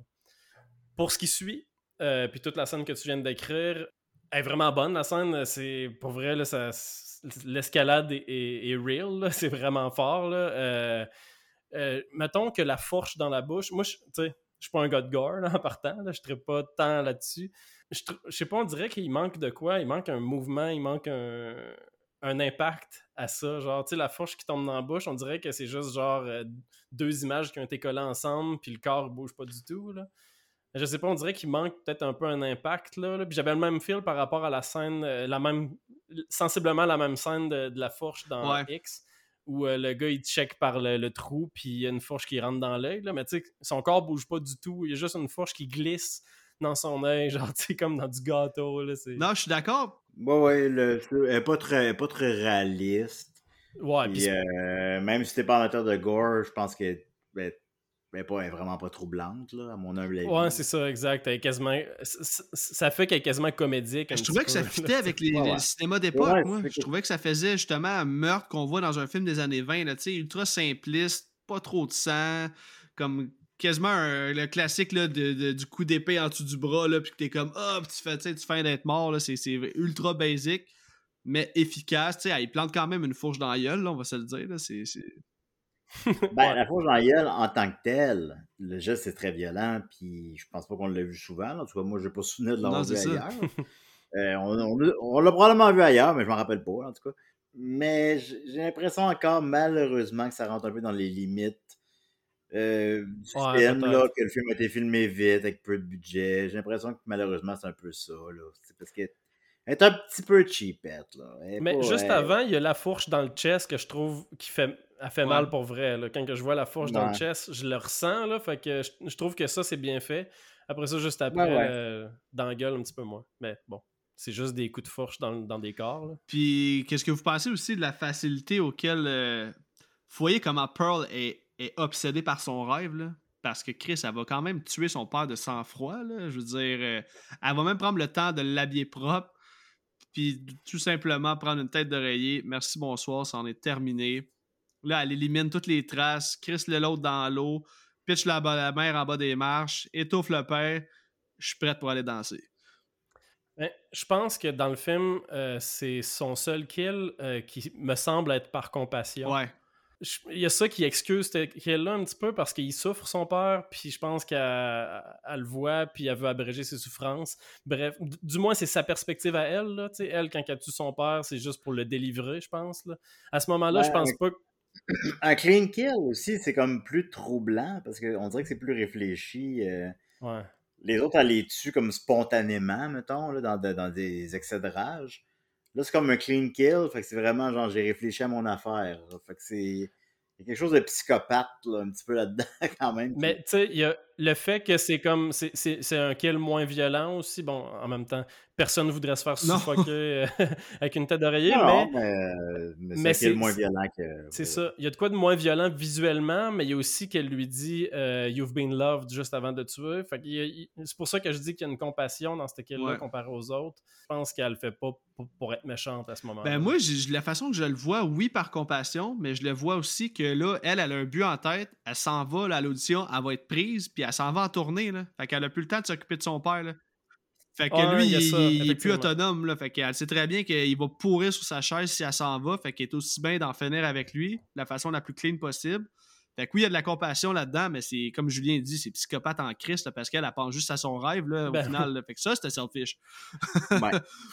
C'est sûr qu'on peut peut-être pas le voir euh, niveau aide médicale à non, mourir. Non, non, non, non, c'est ça. ça rentre pas dans cette catégorie-là exactement. Ouais, ouais. Ah, c'est ça, tu vois, tu calls l'aide médicale à mourir, t'as juste le docteur qui arrive avec une tête d'oreiller, je m'en occupe. c'est ça. aïe, aïe. Ok, fait que euh, si on poursuit, suite à tout ça, là, Pearl va enfiler la plus belle robe de sa mère et va aller rejoindre Mitzi pour l'audition. Mitty va lui dire que selon les rumeurs, ils prennent seulement une fille par ville où ils font les auditions. Et là, Pearl va dire à voix haute qu'il faut absolument que ce soit elle qui soit prise. Là, euh, Mitty va être genre Hein, c'est pas ça que tu veux dire. Tu veux dire comme J'espère que tu vas être prise. Elle dit non, non, j'espère que je vais être prise. Puis comme toi, je m'en calisse. Et là, va arriver le tour de Pearl. Elle va offrir la performance de sa vie performance vraiment cool d'ailleurs, ressemblant à une comédie musicale alors qu'on va embarquer dans son univers et euh, qu'on va la voir. Euh, Elle est sur son X. Totalement, oui, merci de le mentionner. Oui, gros clin d'œil à X alors que justement, elle est sur son X, le fameux tape par terre, mais l'expression aussi, là, qui dit qu'elle est au bon spot au bon moment. Elle va danser, c'est ça, sur un décor de guerre avec les feux d'artifice et, tout, sur euh, green screen clairement, mais c'est vraiment j'ai aimé l'aspect comédie musicale de cette scène-là.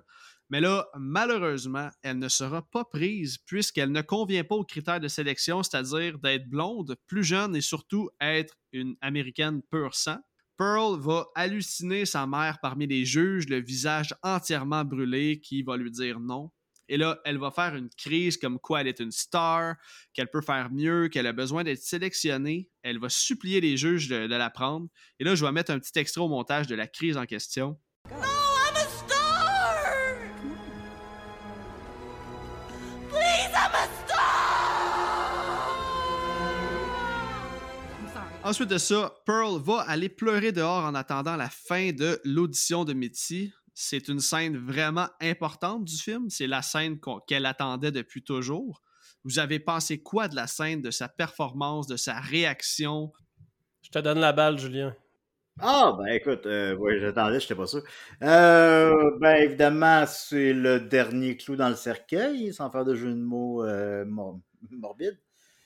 Euh, tout menait à ça, elle est allée jusqu'à tuer pour ça, elle est allée, est allée par... C'était juste, c'était son seul but. Fait que là, elle l'a pas ça eu. fait chier. Euh, fait que ça, ça, fait que ça fonctionne pas, évidemment. Euh, la scène chante un petit peu la COVID là-dedans. Là. La scène, il y a comme presque personne. Tu le mentionnais, le green screen. Bon, elle est pas très réaliste, mais c'est pas très grave. Je suis, je suis indulgent là-dessus. sur- Ben oui. sur- sur- je- ça me dérange pas.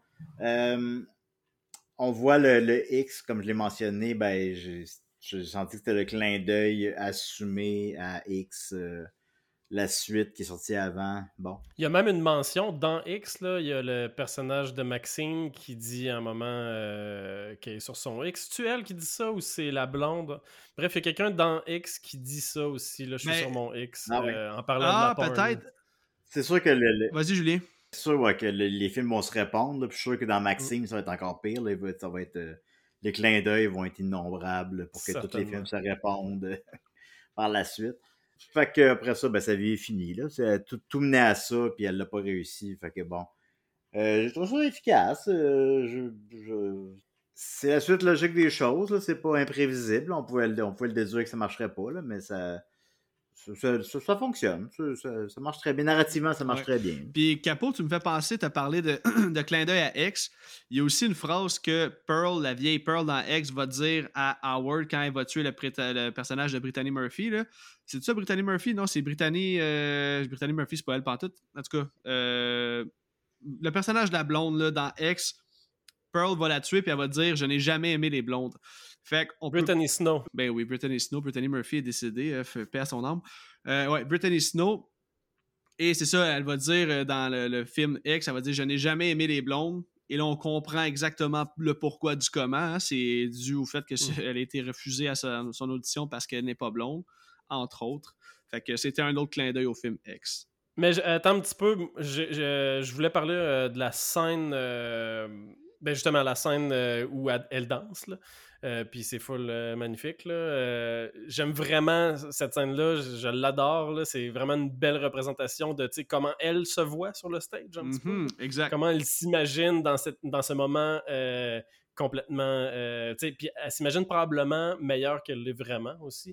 Puis il y a ça que, que je trouve peut-être intéressant. C'est peut-être juste pour ça aussi qu'elle n'est pas choisie. là.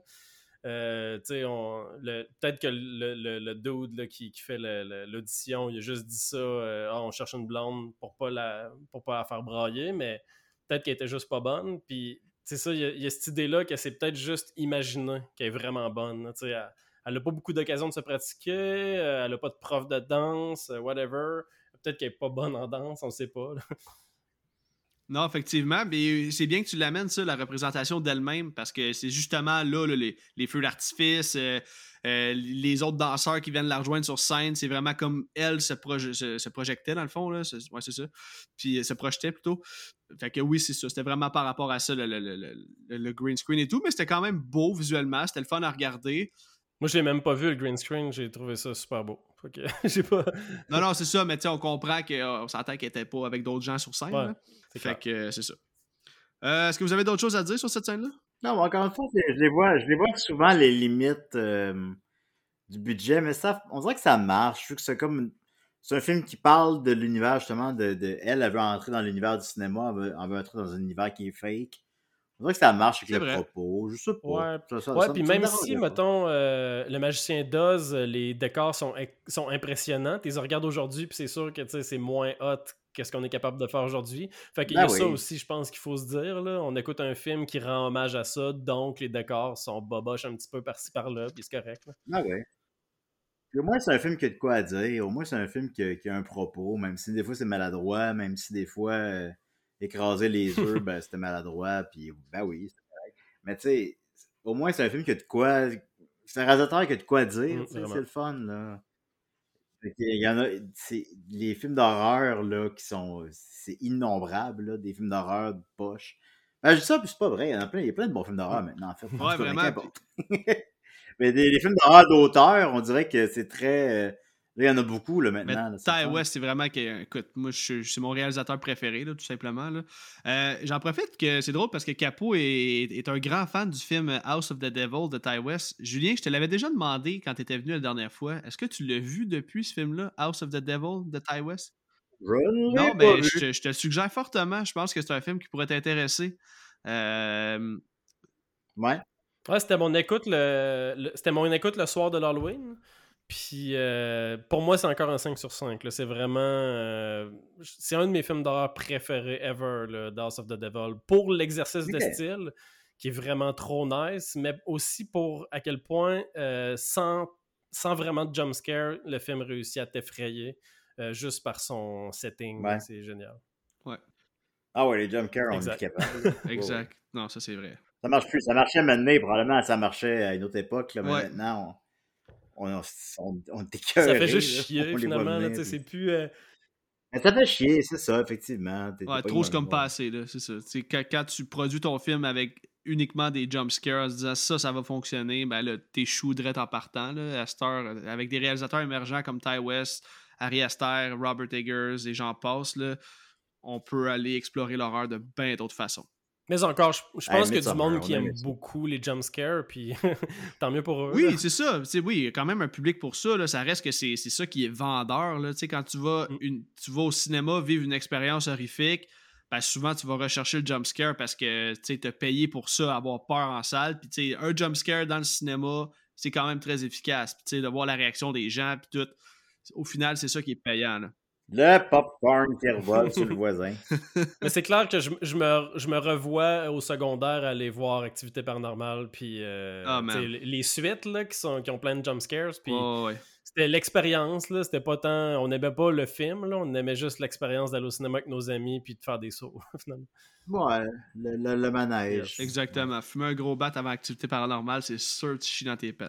Euh, Pendant. pendant aussi. C'est comme tu veux. Des bonnes chances que tu finisses pas le film, mais c'est selon la salle de cinéma. Euh, ok, on va poursuivre. Euh, la prochaine scène, c'est celle où Mitzi va raccompagner Pearl chez elle. Pearl va lui dire que. euh, elle dit I don't feel well, genre, tu comme. Pas que je me sens pas bien physiquement, mais peut-être mentalement. Qu'il y a peut-être probablement quelque chose de wrong chez elle. Et là, Mitzi va lui dire que, tu sais, elle peut toujours compter sur Howard, au moins pour l'écouter quand il va revenir. Euh, Pearl va répondre qu'elle ne saurait pas comment lui dire comment elle se sent. C'est là que Mitzi va proposer à Pearl de faire comme si elle était Howard, qu'elle peut tout lui dire. Elle va dire Regarde, fais comme si j'étais lui, puis raconte-moi, le vide-moi ton sac. Fait que euh, Pearl, euh, c'est pas tombé dans l'oreille d'une sourde. Pearl va alors dropper un monologue de 8 minutes, digne d'un Oscar, littéralement, alors qu'elle va déballer son sac à Mitzi sur le fait qu'elle ressent de la haine envers Howard, de l'avoir abandonné, qu'elle le voyait comme son ticket de sortie pour une vie meilleure que celle qu'elle vit. Elle va aussi lui avouer qu'elle a tué ses propres parents. Elle va dire beaucoup d'autres choses, là, mais j'ai pas tout noté. Je me suis dit qu'on en discuterait. Je veux votre take sur le monologue, mais surtout sur la performance plus que convaincante, euh, de Mia Goth. Euh, moi c'est ça on euh, a tous dit je pense nos scènes préférées du film ou en tout cas Alec tantôt tu l'as dit Euh, moi c'est définitivement celle-là puis ben en tout cas euh, peut-être en tant que snob des cinémas là je trouve ça hot parce que je trouve ça original puis euh, ça ça on languit sur une personne qui comme qui dégringole puis qui qui, qui, qui- s'exprime en toute honnêteté aussi là, le personnage on le ressent là qui elle s'exprime en toute honnêteté parce qu'on vient de lui dire qu'elle avait le droit finalement. Qu'elle le fait, puis on, on comprenait déjà tout le, le- le fond de la chose, là, mais je sais pas, la scène est vraiment forte, puis toute cette, cette évolution-là du- du- des émotions du personnage, moi je trouve ça malade, ça me donne des frissons, euh, une scène de même, c'est trop fort. euh. Puis c'est ça, comme tu dis, là, euh, je l'avais mentionné dans mon premier review sur Letterboxd, mais c'est digne d'un Oscar. C'est juste dommage que les films d'horreur gagnent jamais d'Oscar, mais c'est digne d'un Ouais. Oscar, là, une performance de même. Julien, toi, qu'est-ce que t'as passé de cette scène-là? Ah, ben, c'est très efficace. Ça, ça arrive jamais, ça. Quelqu'un. euh, Quelqu'un qui commettrait de quoi d'aussi horrible dans la vraie vie euh, finirait par en. possiblement en parler à quelqu'un d'autre, finirait par se confesser ou en, ou parler à un ami ou en parler à un thérapeute en prison ou qu'importe. Ou... Puis dans un film d'horreur, j'ai pas souvenir qu'on ait vu ça. De faire le récapitulatif, de, récapitulatif pardon, de, de, de toutes les atrocités qu'elle a commises en, en quelques jours, en une heure de spectatoriat. C'est super efficace. T'en vois pas le bout, là. Puis c'est comme une descente, une descente, une descente, une descente, une descente dans la démence. Oh, c'est super efficace. J'ai beaucoup, beaucoup aimé ça. Puis je suis d'accord, moi aussi, effectivement, que c'est un tour de force d'acteur. On peut visualiser euh, Miyagot parler avec le réalisateur, là, puis faire comme, hey, j'aimerais tellement ça, jouer ça. J'aimerais tellement, tu sais, des gens qui tripent, des gens qui ont, créent dans l'urgence, qui créent avec pas beaucoup d'argent, puis qui font comme, qu'est-ce qu'on fait pour triper, puis ça, c'est tripant. Euh, super efficace, super efficace, définitivement. On va venir après ça, j'imagine, avec euh, le, dernier plan ah, ben oui, Ben oui, ben oui, on va en parler, c'est sûr. Mais écoute, entièrement d'accord. On, va, en parler dans pas longtemps, mais j'en parlerai pas là, là mais c'est ça. Mais ça, là, euh, le jeu d'acteur, efficace. Écoute, tellement, tellement d'accord. Puis ce qui est cool de cette scène-là, c'est que, tu sais, sachant que euh, bon, le film a été écrit via FaceTime, là, les deux s'appelaient à tous les soirs, Miyagot et Ty West, pour écrire le film de Pearl à leur arrivée en Nouvelle-Zélande. Fait que sachant que Miyagot a co-écrit le film avec Ty West, cette scène-là a été clairement écrite par Miyagot. Là. Fait que c'est peut-être ça qui rend la scène encore plus véridique, sachant que c'est elle-même qui l'a écrit. Elle savait où placer son texte. C'est un trip d'acteur. Ah ouais, c'est un trip mm. d'acteur définitivement. c'est un trip de scénariste aussi. C'est, c'est comment c'est joué. Euh, c'est ça, c'est un monologue. Là, fait qu'elle n'est pas en train de répondre. C'est comme si vraiment, elle, vide son sac, puis ça a même pas l'air écrit tellement que c'est naturel. Fait que clairement, ça vient d'elle, ce, texte-là. Là. Je penserais pas que ce soit Ty West qui a écrit cette scène-là pour elle. Je ne verrais pas pourquoi, en fait. si tu as la chance d'écrire le film, ben, clairement, tu vas donner du fioul à ton personnage, là, puis tu vas te donner des grosses scènes. Puis là, clairement, ça, c'était son moment de shiner. Puis Chris, elle, elle, a, deliver, honnêtement. Puis au final, il y a pas, on n'a pas, on n'a pas fait de mention n'y a pas beaucoup de kills dans le film, là. Globalement, il y en a quatre. Trois, je me trompe trois, pas. quatre? Trois. Ben, des, humains, euh, ouais, il y en a comme. Euh, non, mais je n'incluais pas les animaux, ouais, mais j'avoue. Ben, il y en a quatre parce qu'il y a la, la, blonde à la fin aussi, là. Euh, ouais, ouais c'est ça. Projectionniste, blonde, puis les deux parents. Bon, fait qu'il y a quatre kills. C'est pas beaucoup. Non. Pour ce type de film-là, là, mettons, là. Mm. Ils sont pas extrêmement gore non plus, globalement. Fait que, tu sais on n'ira pas jusqu'à dire que c'est non plus de l'horreur psychologique quand même, parce qu'il y a des vrais films d'horreur psychologique, je pense pas que ça rentre dans cette catégorie-là. Là. Mais tu sais, là, cette scène-là, justement, te montre que même s'il n'y a pas 57 kills, là, mais c'est une descente, une descente ah, oui. dans la tête de la, personne, puis c'est la scène qui le représente le mieux, probablement. Ben, avec l'épouvantail, là, mais bon. Mais c'est ça exactement, euh, c'est ça que j'allais dire aussi, Julien, tu parlais de l'épouvantail tantôt, ben, je, sens qu'on entend beaucoup parler de cette scène-là aussi quand on parle de Pearl.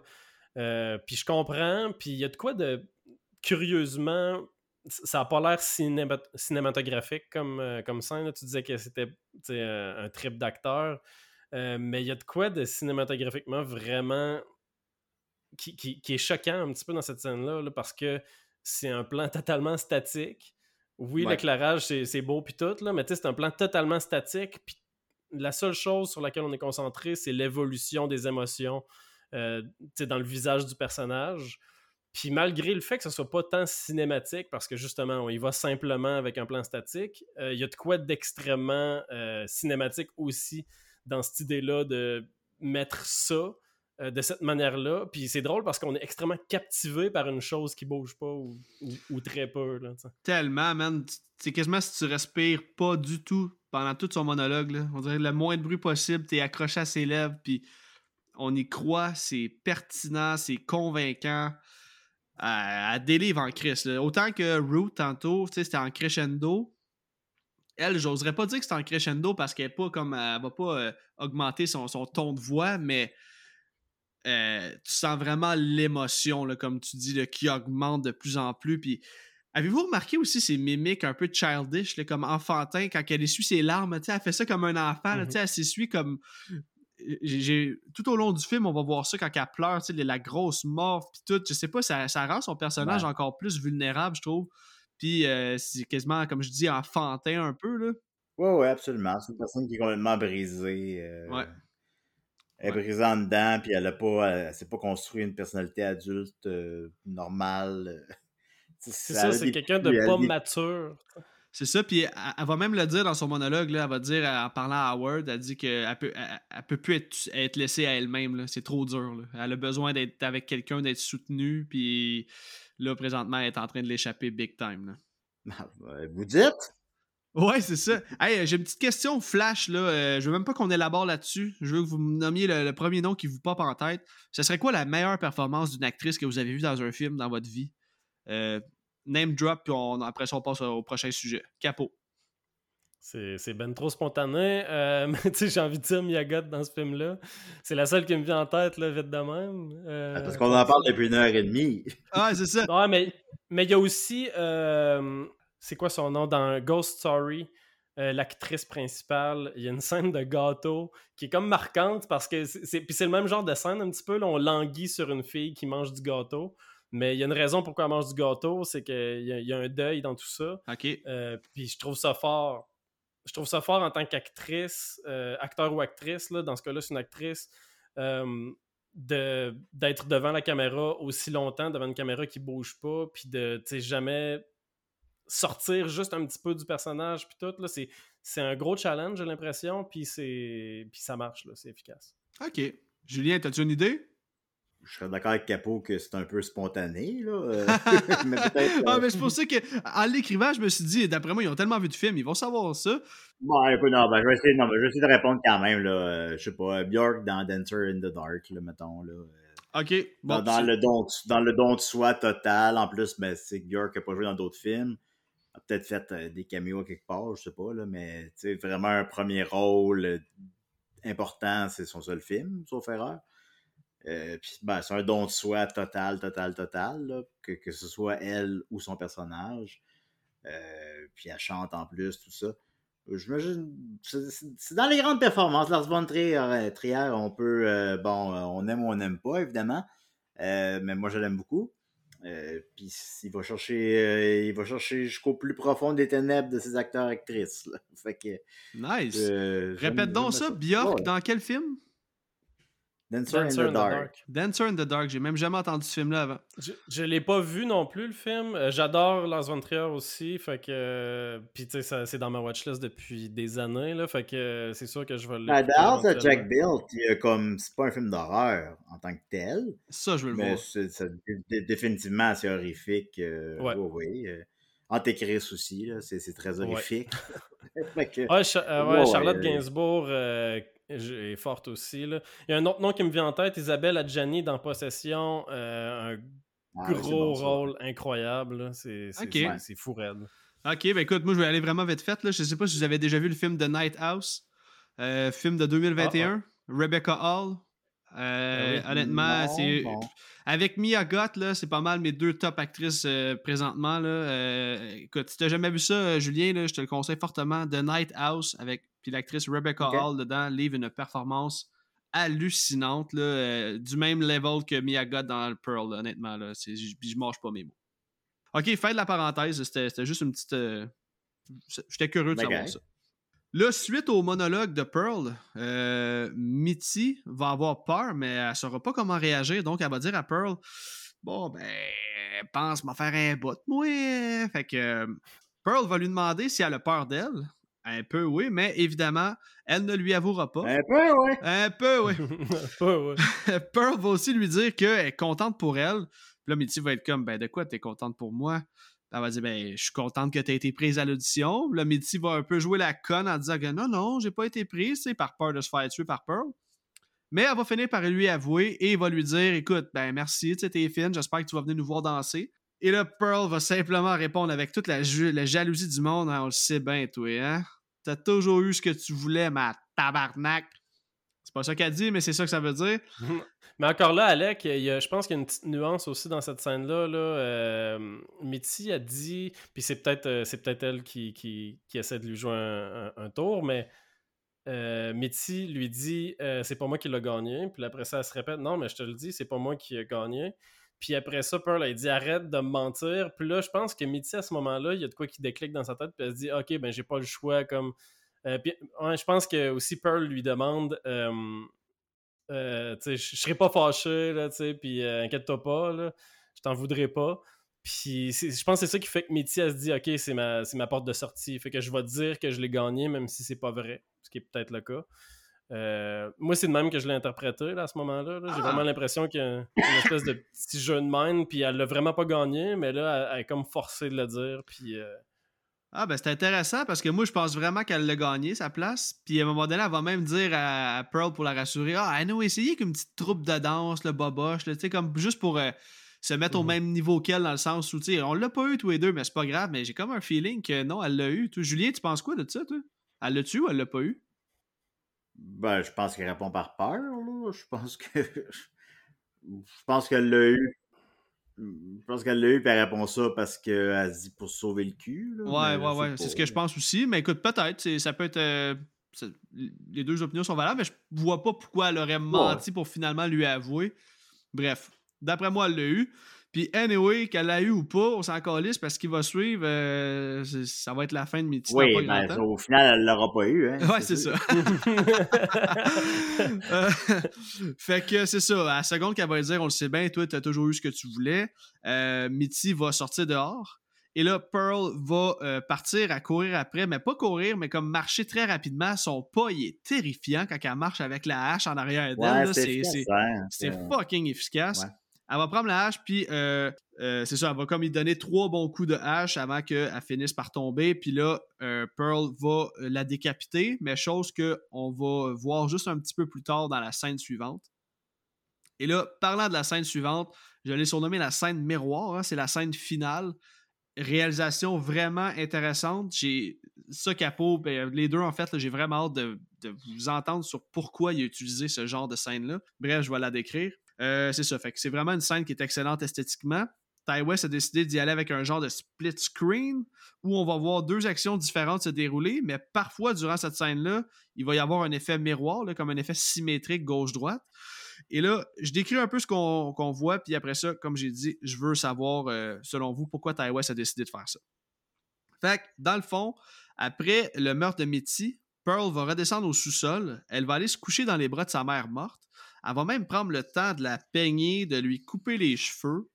Et ensuite de ça, euh, on voit ce qui s'est passé avec Mitty, alors qu'on voit les images de Pearl qui la démembre à grands coups de hache. La scène de la décapitation est top-notch. C'est du Chris de Bogart, du beau practical. On voit qu'il y a une bonne partie du budget qui est allée pour la scène finale. Elle va aller nourrir l'alligator avec les restes de Mitty. Et le tout se déroule sur une chanson chantée en allemand par la mère de Pearl. on s'entend que c'est ce qu'elle imagine dans sa tête. On va ensuite voir Pearl préparer la table. Elle va amener sa mère et son père à table. Euh, elle va mettre le porc qui est maintenant tout pourri sur la table.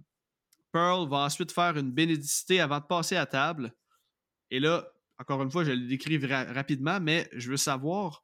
Euh, mais probablement, euh, cette scène est vraiment sadique. Là. On comprend que Pearl est tombée au bas fond, que jamais elle va quitter la ferme au final votre opinion sur la scène, sur qu'est-ce qu'elle fait, puis pourquoi Ty West a utilisé l'effet miroir split screen selon vous? Il y a définitivement, bon, évidemment, la référence à Texas Chainsaw Massacre dans l'espèce de souper euh, oui. des morts. Le souper, oui. Euh, il y a ça que j'ai à dire là-dessus. En même temps, ben c'est ça, je suis pas un fan de gore, fait que j'ai pas j'ai pas été euh, nécessairement spécialement fan de ça. C'est du style, c'est beau, j'ai trouvé ça intéressant, mais j'ai pas vraiment d'interprétation sur le pourquoi euh, ça. Il y a de quoi de montage musical alors que la musique est pas rythmée du tout. Euh, c'est juste une comptine en allemand. Euh, c'est intéressant. J'ai aimé ça, mais je pourrais pas dire pourquoi. non, mais le split screen, est-ce que tu as trouvé ça intéressant? L'effet miroir? Euh? Oui, l'effet miroir, c'est nice. C'est vraiment cool. C'est vraiment une bonne idée. Euh, ça, ça a de quoi de. J'ai pas le terme en tête, les espèces de motifs qui se répètent. Là, ouais, ouais, je comprends ce que tu veux dire. Mais bref, j'ai pas le terme, mais ça, ça me, faisait penser à ça. Ça, ça avait de quoi de très artistique, fait que c'était beau. Ouais, c'est ça. C'est ça. C'était l'aspect artistique et je me demandais pourquoi il a utilisé ça comme. comme je sais pas. C'était vraiment comme mystérieux pourquoi il utilisait ça, mais au final, comme tu dis, c'était beau, tu sais. Fait que. C'est d'abord avant tout beau, là. Après ça, écoute, il y a vraiment une signification. Est-ce que bon, on peut. Euh, est-ce que c'est son esprit qui se fragmente à ce moment-là? Est-ce que là, c'est pour montrer qu'elle a vraiment est rendu de l'autre bord, puis l'esprit a cassé en deux. sais, je dirais ça, je sais pas, là. C'est d'abord et avant tout super beau, super efficace. Euh, effectivement, comme tu le mentionnes, le gore est vraiment cool. Moi, j'aime bien le gore. Ben oui, moi aussi. Ah oui, puis je suis capable. Euh, bon, c'est vrai qu'en vieillissant, des fois, on menait Terrifier 2, je sais pas pour vous, tu sais, mené. Euh, T'es comme, ouais, c'est épuisant, là. Ah, c'était mon dernier. Je l'ai fait de deux épisodes, puis non, moi, c'est un film que j'adore. Ah, je l'ai aimé, je l'ai aimé. Euh, sincèrement, je l'ai aimé. Euh, je, je, trouve ça le fun, là, mais tu sais, la, la, scène euh, où est-ce qu'il découpe une fille encore vivante dans sa chambre, mais ben oui. elle mange. Ah, ouais, c'est terrible, ça. Mais j'ai, mettons, Terrifier, je l'ai aimé plus pour le personnage, euh, l'antagoniste, que pour euh, le gore, là, mettons, même si je sais que c'est un film Ah rempli de gore. On dirait que j'ai été capable de le tasser, le gore, là, il me dérange pas. Euh, il est juste là, puis je trouve que le film est bon quand même. Oui, je trouve que le film est bon aussi, un peu trop long, évidemment. Oui, oui, oui. Mais, ouais, c'est vrai, d'accord. Non, deux heures et demie, à quoi vous pensez? Là? c'est de l'abus. ah, mais là, là, on compare vraiment deux Il n'y a aucun de ces films-là qui dure deux heures et demie. Ça n'a pas rapport. Ouais, ah non, puis avec un mais, budget de euh, 250 000 je, je dois le dire, c'est assez impressionnant ouais. qu'est-ce qu'ils ont réussi à faire. C'est vrai. Non, non, euh, non, non j'ai aimé ça, mais c'est peut-être on dirait que j'ai comme pogné peut-être dans, dans, dans, la courbe là, dans ma vie. J'ai peut-être pogné là, ah, ça redescend. Peut-être que là, ça commence à m'affecter un petit peu plus que quand j'étais plus jeune. Là. Je commence à trouver ça un petit peu plus OK, OK. Euh, mais, mais, mais j'aime ça. Là, tu sais, je suis allé voir ça à 10, puis bon, quand elle découpe sa jambe avec une, un fil de fer. Euh... Mais ça, ça n'a pas le même impact. Tu sais, c'est ça, c'est tellement mainstream, c'est tellement commercial. Je sais pas, on dirait que ça m'affecte pas le gore dans ce film-là. Tu sais, on va aller dans Saw X, là, il s'arrache un morceau de son propre cerveau, puis normalement, ça serait Ouais. comme fucking dégueulasse, mais je sais pas, on dirait que vu que c'est décadence, c'est l'univers ça, ça, ça m'affecte un petit peu moins. Puis là, on parle de Terrifier Peut-être. 2, qui est, ça, c'est. Ça, c'est du bonbon pour les fans de gore, dans le sens que ça, c'est assumé over the top, tu sais. Fait que. On y va extrême, le plus extrême qu'on peut, là, pour que ça puisse être légal, si on veut, dans les salles de cinéma.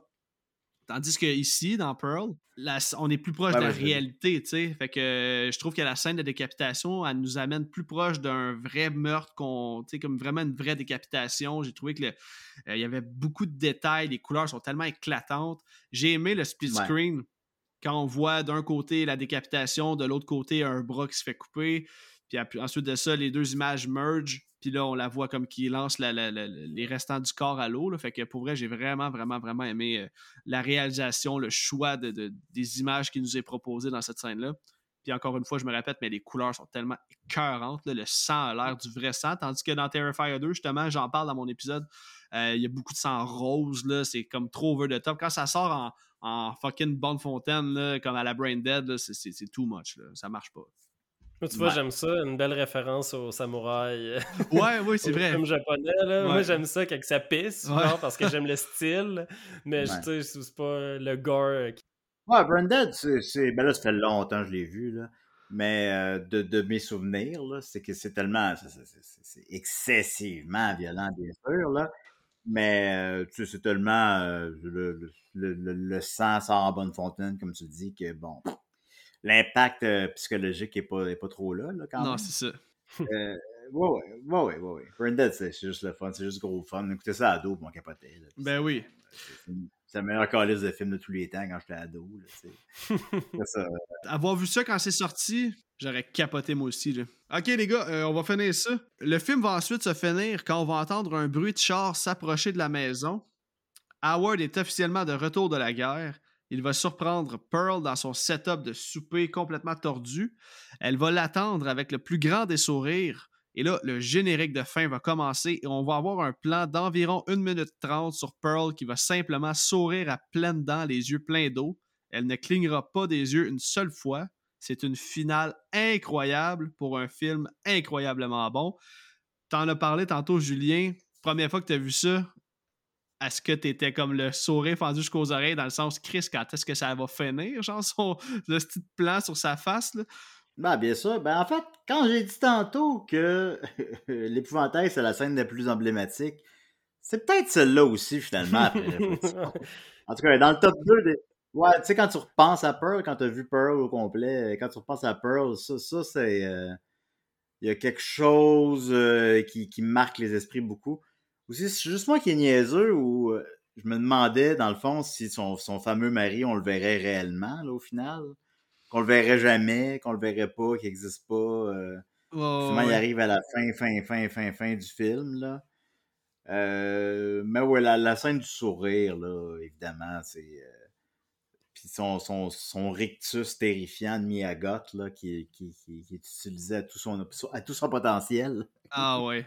à ce Ouais, moment-là. c'est un sourire comme très instable qui passe de genre euh, triste à heureux à genre euh, euphorique, là, tu sais. Une espèce d'euphorie Ah, va triste, là, c'est tellement un mélange d'émotions. C'est grandiloquent, là, évidemment, c'est too much, mais imagine que lui, il arrive à la maison, puis c'est ça qui l'accueille, là. C'est- c'est- terrible. Mais tu sais, au final, là, euh, Howard, là, il, est, il est pas mieux que, que Pearl au final, là, parce que il, il va la suivre toute sa vie. Là, il va être avec elle dans le film X, puis. Fait qu'ils sont rendus vieux. Fait qu'il a, il a vécu pas mal de ces vieux trips là, sexuels à Pearl parce qu'on sait que plus tard, elle, elle kidnappe des, des, des hommes puis euh, elle s'en sert comme, euh, comme esclave sexuelle, là, autrement dit. Je pense que c'est une des choses les plus intéressantes de, tu sais, de X par rapport à Pearl. euh, c'est ça. Puis, tu sais, la première fois que j'ai écouté Pearl, je me rappelais pas qu'Howard c'était le mari de, de Pearl. Ok. Ouais, mais parce là- que le, le décalage est tellement grand. Euh, ça. que- Ça bon, faisait, bon. mais ça faisait pas si longtemps que ça. Ça faisait quelques mois, tu sais, me semble, ils ont sorti la même année, ces deux films-là. Je peux pas dire le décalage temporel des films, là, mais le décalage entre les personnages. euh, Ouais, c'est ça. Effectivement. Ouais. Euh, mais c'est ça, quand je l'ai euh, quand je l'ai écouté la première fois, je savais pas. Là, je le savais, puis j'étais comme. c'est t- Tu sais, ça ajoute tellement au génie parce que oui, Howard il est surpris de ce qu'il voit, mais tu le sais qu'au fond de lui-même, euh, ou, ou, tu sais, à quelque part là-dedans, Pearl a réussi à le convaincre qu'elle était correcte, tu sais, quand même, là, ou genre de rester avec elle. C'est. Oh, ben l'amour, hein. Ça rend c'est ça. C'est ça, mais tu sais, c'est des grosses questions qu'on se pose, puis qu'on n'aura pas de réponse parce que tu sais, il n'y aura pas un autre film entre les deux. À moins que ça devienne une grosse franchise qui est reprise par tout le monde, mais c'est ça, c'est. On le saura pas, puis je trouve ça malade qu'on le sache pas, là. Puis je trouve ça. Moi, je trouve que ça ajoute beaucoup à bon, ok, qu'est-ce qui s'est passé entre les deux finalement? Ouais. C'est bon. Tellement vrai, tellement vrai. Ok, ben écoute, on a fait le tour du film, les boys. Euh, J'aimerais ça qu'à tour de rôle, on donne une note sur 10, puis peut-être un dernier petit mot sur l'appréciation, à ce qu'on recommande. Euh, Julien, on va commencer avec toi, ta note sur 10. 7.5 peut-être, je sais pas. euh, Ok. 7.5, c'est c'est un film réussi, c'est un film parfaitement réussi, définitivement. Il y a, il y a amplement la note de passage.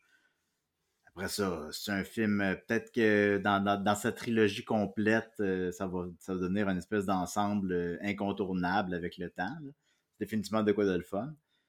C'est un film qui fonctionne. Moi, comme je te dis, je l'ai vu au cinéma avec mon, mon, mon, chum Jake, puis on a passé un petit bon moment. On a vraiment passé un bon moment.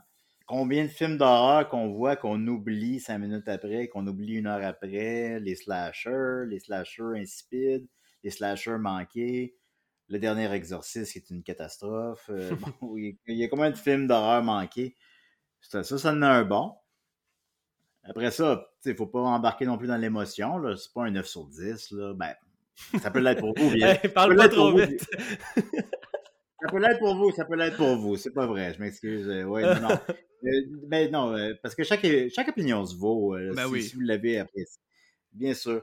Mais tu sais, pour moi, c'est un 7.5 sur 10. Puis pour moi, 7.5 sur 10, c'est une très bonne note. Là. Ben oui, c'est très bon. Ben oui. Ben oui, mais tu sais, une note sur 10, bon, il y a tellement. En tout cas, 7.5 sur 10. Ça va être ma note. Parfait. Puis euh, avant qu'on passe à Capo, est-ce que t'es es, es, excité par euh, l'avenue de Maxine? Euh, oui, oui, oui, non, Maxime, ça me tente au bout. Euh, en plus, ça, ça me parle. C'est l'arrivée de la VHS, je crois, là, de l'arrivée de la porno VHS années 80. euh, on l'a un peu abordé dans Boogie Night. Ouais. Tu sais, de Boogie Nights, que comme la, la porno a passé d'un espèce de d'un courant cinématographique euh, louable, on va dire, là, à quelque chose de cheap, poche, dégueulasse. euh, je pense que Maxime va aller là-dedans un peu, puis ça me plaît au bout, là. Puis bon, on aime l'esthétique, on aime... euh, quand on a mon âge, on est nostalgique un peu peut-être aussi. Euh, non, je, je- je suis très craqué. Là. Je vais probablement y aller la fin de semaine qui sort. Là. Ça me tente au bout. là. Mais ça va être un autre personnage, je suis bien compris, n'est-ce pas? Ben, ça, va être, euh, ça va être euh, dans le fond, le personnage de Maxine qui était dans X. C'est la seule survivante, c'est la Final Girl. Donc là, on poursuit ses Ouais. aventures à elle. Là, s'en va à Hollywood. Il y a un gros casting. Je pense que Kevin Bacon est dans le film aussi. Là. De mémoire, je me souviens plus, mais il y a vraiment, vraiment un gros casting. Puis, qu'est-ce que tu as mentionné au début de l'épisode que j'ai trouvé vraiment intéressant, puis c'est tellement vrai, c'est que le cinéma est exploité dans les trois films, trois époques différentes. Puis, le cinéma en tant que tel n'est pas genre le sujet principal du film. Oui, dans X, il tourne un film porno, mais je veux dire, le film n'est pas concentré sur l'univers euh, du cinéma en général. C'est, ça reste que c'est un slasher, puis ben, au travers de ça. C'est du cinéma cinéphile, c'est ça que je trouve le fun. C'est du cinéma qui. Euh, ça nivelle pas vers le bas, tu sais. Puis il y en a combien de films d'horreur, encore une fois? Je ne ben, veux pas généraliser les films d'horreur, bien sûr, là, mais il y a combien de films d'horreur qui nivellent vers le bas? Rob Zombie aussi, il fait beaucoup de cinéma de cinéphile. Là. Il, fait, il mm-hmm. parle des Marx Brothers, puis bon. Tu sais, c'est du cinéma de cinéphile, c'est du cinéma... C'est le fun, ça fait du bien, ça, quand même. Non, totalement. Puis, euh, OK, pour euh, finir ça, toi, Capot, ta note sur 10? Moi, ben, 9 euh, sur 10. Yeah! tel que... Tel que... tel que rabaissé par Julien, mais c'est pas grave. Mais. Euh... Alors, je me sens mal, là. Inquiète-toi pas. Inquiète-toi pas. Euh... Mais c'est bon, 7.5 sur 10. Ben oui, c'est bon. Vrai... Pour vrai, je trouve ça vraiment bon, 7.5 sur 10. Moi, je suis totalement down avec ta note. Euh, moi, 9 sur 10 parce que j'ai trouvé. Je trouve ça extrêmement le fun à écouter. C'est un film que j'ai goût de réécouter. Euh, il n'est pas trop long, il s'écoute super bien. Euh, il, est, excentrique, j'aime beaucoup l'excentricité, moi, dans, le cinéma. Il y a évidemment beaucoup de, références euh, cinématographiques super intéressantes. c'est, je l'ai dit quelques fois, mais Ty West est un gars de style. Il y a du style partout dans ce film-là, puis je trouve que ben, c'est un de ses films les plus stylisés, en fait, jusqu'à présent. De ce que j'en sais, je ne les ai pas toutes vues. mais c'est de la couleur, puis c'est tellement beau, c'est magnifique. on n'a pas trop parlé, là, mais gros plan séquence euh, euh, quand Mitty euh, s'échappe, s'enfuit vers la fin. Là, mais un gros plan séquence qui finit un petit peu aérien là, dans les airs. c'est sûrement shooté au drone, mais c'est c'est beau, c'est juste magnifique. Toutes les idées de, tu sais, en as parlé de split screen, puis toutes ces affaires-là de des transitions originales, des fois c'est juste des wipes pour ramener aux années 30. J'aime ça, j'aime ça, c'est partout dans le film. L'aspect un petit peu psychologique de la chose aussi, qu'on suive un personnage qui, qui, capote. J'adore ça aussi, je trouve ça tellement captivant. c'est pas le meilleur film ever, mais c'est tellement le fun à écouter. En tout cas, pour moi, c'est vraiment dans, dans, mes goûts. C'est peut-être aussi parce que je suis pas un fan d'horreur. Moi, j'aime les affaires qui sont plus généralement plus des drames, puis, euh, puis tu sais, des affaires plus excentriques, là, à la Tarantino, mettons. Je trouve qu'on l'a, là. On a, on a l'espèce de touche un peu tarantinesque, genre. Oui, c'est vrai, c'est vrai, c'est vrai. C'est aller comme. C'est ça, over the top, là, tu sais. Puis euh, ça, j'adore ça. Fait que, sont là. Puis aussi, ce qui a rajouté à ma note, parce qu'initialement, c'était un 8 sur 10. Là, c'était rendu un 9 sur 10 à la deuxième écoute c'est euh, avec la réécoute de X, qui X, lui, n'a pas vraiment. Euh, je ne l'ai pas plus aimé à deuxième écoute vraiment, mais je trouve que mm, écouter X juste avant d'écouter Pearl, ça ajoute beaucoup euh, à l'expérience de Pearl. Euh, X a vraiment beaucoup à apporter à Pearl, puis je trouve ça intéressant que justement ce soit le premier de la trilogie pour cette raison-là, parce que clairement il y a des éléments qui sont établis dans X qui reviennent dans Pearl. Il y a un petit vice-versa, là, quelque part, là. il y a le char qui est dans la rivière dans X qu'on voit comme tomber dans la rivière dans Pearl. Euh, ces, ces, petites affaires-là qui, qui, ont été juste euh, réfléchies en écrivant. C'est ça, des petits easter eggs qui sont bien le fun. Euh, mais surtout, c'est ça, X euh, a un propos qui est rattaché à Pearl. Euh, puis c'est ça, ça, ajoute beaucoup à l'expérience, je pense, d'écouter. Au moment de X, c'était pas supposé être une trilogie, j'imagine, n'est-ce pas? Je pense que non, puisque comme j'ai dit dans les fun facts, hein. l'écriture de, En fait, le film de Pearl était au début une joke, tu sais, parce que c'est un, projet. c'est le, succès, le succès financier de X puis, qui, a fait qu'on. Ah, non, non, même pas, parce que le Pearl a été greenlight avant même que X soit tourné. Fait que A24, là, eux, ils ont envoyé le script, ils ont dit OK, go, euh, faites-les. Puis ils n'avaient même pas vu X encore, c'était même pas commencé de tourner. Fait que c'est ça, je disais au début des, des fun facts, j'étais comme, j'ai jamais vu ça, moi, auparavant, qu'un studio Greenlight deux films back-to-back sans même être sûr que le premier va être rentable. Ça, ça, dit que c'est pas l'effet euh, c'est pas l'effet comme Scream 5 là, que ah ok un bon succès en salle ben on va en faire un autre après ben non c'est ça Puis, non seulement ils ont même pas eu comme la chance de voir le film Chris était même pas tourné fait que se sont seulement fiés à des scripts puis à la parole de Ty West.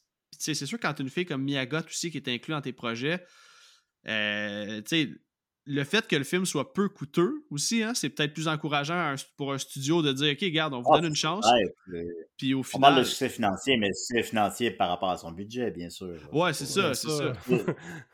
pas des gros chiffres, mais des, les, des, des, films comme ça aussi, ça devient des films cultes. Puis en plus, en plus quand tu parles de trilogie, ben, les films se répondent d'eux-mêmes. Quand il y a un nouveau qui sort, ben, après ça, ça donne une nouvelle vie aux anciens. C'est des films qui ont des vies sans cesse. Là. Evil Dead, il n'y en a pas un. Euh, dans les, trois originaux, je veux dire. C'est des films qui ont fait 5 euh, millions, 10 millions, 13 millions. C'est pas des gros chiffres. Là. Après ça, il y a 14 millions DVD. fait mm. Ils ont une vie post euh, en salle qui, qui, qui, est sans fin. Là. Totalement. Ça va toujours générer de l'argent, toujours, toujours, toujours. C'est pour ça qu'il y a des, des reboots, des remakes, des suites, des séries télé, des tatous, des exact. vidéo. Ouais, puis ensuite, va un coffret de la trilogie. Puis là, ça finira plus des nouvelles versions 4K, 8K, 12K dans 20 ans, tu sais. Fait que euh, ça finit juste plus, comme tu dis, là. Mais moi, je, c'est définitivement ma trilogie d'horreur préférée. Puis le troisième est même pas encore sorti, donc. Ouais, là, tu t'avances pas mal, là. Oh, ouais, mais j'ai 100% confiance. J'ai 100% confiance en. Moi, ça va de la calice de merde je, serais triste en esti que Maxine, ça soit nul à chier. Là, ouais, peut-être que ça va être pourri. Là, je vais être optimiste, je suis convaincu que le 3 Ah, man, pour vrai, oui. Parce que X, pour vrai, c'est mon film d'horreur préféré. Fait que... Mais c'est peut-être euh, c'est peut-être un petit peu un défaut de, de Pearl puis peut-être de X. Là. En tout cas, un défaut du fait que ce soit une trilogie, que chaque film euh, s'écoute très mal en standalone. En même temps, est-ce qu'on peut dire que c'est un défaut si c'est une trilogie? Non, là, mais. Mais mettons que je, sens qu'il y a du monde qui serait porté à écouter Pearl tout seul parce que c'est un nom standalone, c'est pas genre X2, là, c'est Pearl. Ouais. Euh, sans savoir que c'est une suite, puis là, euh, tu te rends compte qu'il y a des. Ben, non, tu te rends pas compte parce que, tu sais, à part euh, le, personnage principal qui est, qui est dans X plus tard, il n'y a pas vraiment d'éléments que tu as besoin de savoir de X pour apprécier Pearl. Oui, il peut. Il, est quand même, je pense, conçu pour être standalone. Ouais, c'est ça. Par contre, euh, manière. De, mon feel, euh, c'est quand même moins bon Pearl quand tu l'écoutes sans avoir vu X. Fait que tu sais, il y, a cet élément-là. Mais ce qui est cool aussi, c'est que ça s'écoute bien parce que c'est deux styles complètement différents. Autant que les deux se tiennent ensemble, ben, si t'as envie d'écouter un slasher, t'écoutes X. Si t'as envie d'écouter de quoi de plus léger avec euh, une meilleure histoire, si on veut, ben, tu t'en vas vers Pearl. Fait que Maxine, ça va peut-être être un mix-up des deux. Puis ce qui est cool, c'est qu'on se situe tout le temps dans des époques différentes. Fait que tu peux pas vraiment tanner d'une réécoute de ces films-là. D'ailleurs, ma plus grande surprise, c'est que j'ai pas tant trippé sur X, mais j'ai trippé sur Pearl. fait que c'est intéressant aussi là, ben dans une trilogie que je puisse tripper sur un des films vraiment beaucoup, puis pas, pas tant sur l'autre. Non, c'est ça. Ok, écoute, je vais conclure ça là-dessus. Je vais donner ma note, moi, 8.9 sur 10. Ah, j'avais donné, je pense, 9.5 à X, mais je sais que c'est une grosse note, mais j'ai tellement été en amour avec ce film-là que c'est sûr que je pouvais pas égaler la note, mais moi aussi, à ma réécoute, Pearl a vraiment pris une grosse valeur. Euh, pour tout ce qu'on a dit, là, je ne répéterai pas, mais performance de Miyagot, la musique, pacing, film qui s'écoute vraiment bien, 1h39, euh, ça passe comme ça. C'est niaiseux, mais c'est le fun des films courts, c'est correct. Ah, moi, j'adore les films courts. Moi, des films de 2h et quelques, là, ben tu me perds. Là. Ah, oui, c'est mon sel un moment Une heure et demie bien tassé, bien rythmé, c'est parfait. En plein ça. On perd ça, on dirait, là. On a perdu ça un peu, là. Mais... Ouais, ben Killers of the Flower Moon est vraiment bon, là, Alec, là. T'iras le voir, là. Mais même si t'es pas un fan d'horreur. Killers of the Flower Moon, c'est super bon, là, évidemment. ouais, ouais, c'est ça. Mais Scorsese, c'est un, un, un, autre débat, là. Mais c'est ce que j'aime de ben l'horreur aussi. C'est que souvent, on s'en tient à 90 minutes dans le mm-hmm. format, puis moi, c'est ce, que, ce qui vient me chercher. Euh, sinon, ben, c'est ça, performance d'acteur, hein, Tandy Wright, qui est une actrice, non-actrice un peu, qui agit, qui, qui agit à titre de coordinatrice d'intimité dans. Peut-être qu'elle fait ça dans d'autres films, mais là, elle avait fait ça dans X, fait qu'elle était très surprenante. Bon scénario, euh, écrit en FaceTime en deux semaines. C'est complètement fou en même temps que l'autre film se tournait. Fait que c'est toute la magie de, comment le film a été conçu, moi, qui me flabbergast en bon français. Là, fait que vraiment, ouais, Pearl, c'est un film que je recommande, un film que je vais réécouter, une trilogie que je vais faire écouter à mes enfants quand, quand ils vont vieillir. Fait que vraiment, vraiment, je suis un gros fan de Ty West et de tout ce qu'il fait, tout ce qu'il nous propose en fait. À 6 ans, ça doit être correct. Oui, oui, ben oui, ben oui. Cinq, ans, là, je monte la scène de porn dans X. Six ans, la décapitation dans Pearl. Puis on va faire un président avec ça. Euh, OK, fait que c'est ça qui va conclure l'épisode aujourd'hui, les gars. Euh, Julien, un énorme merci de t'être prêté au jeu le temps d'un épisode. Euh, merci de l'invitation, les amis. Ça me fait extrêmement plaisir. On continue de t'écouter sur ton excellent podcast Opération Beurre de Sinoche. merci beaucoup. Oui, on fait, on fait nous un an. Là. Oh, nice, nice. Qu'est-ce qui s'en vient pour le podcast prochainement, justement? As-tu des, des scoops, quelque ah, ben, ben là, Je sais pas quand est-ce qu'on enregistre là sort, là, mais. Ça va sortir euh, dans les alentours du 20 novembre, à peu près. Là. Ah, ben, on reçoit cette semaine-là Stéphanie Vandelac. Ah, cool. oh, cool, cool. C'est les premiers à l'apprendre. Mais.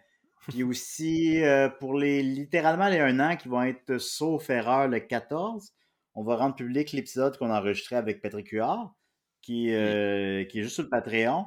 Que j'ai assisté d'ailleurs, j'étais dans la salle, c'était un esti de bon podcast. Oui, c'est vrai, c'est vrai. Ben oui, c'est vrai, j'avais oublié. Oui, t'étais là. Euh, ton podcast. Ben oui. Euh, oui, c'est le fun. Ben ça, ben on a.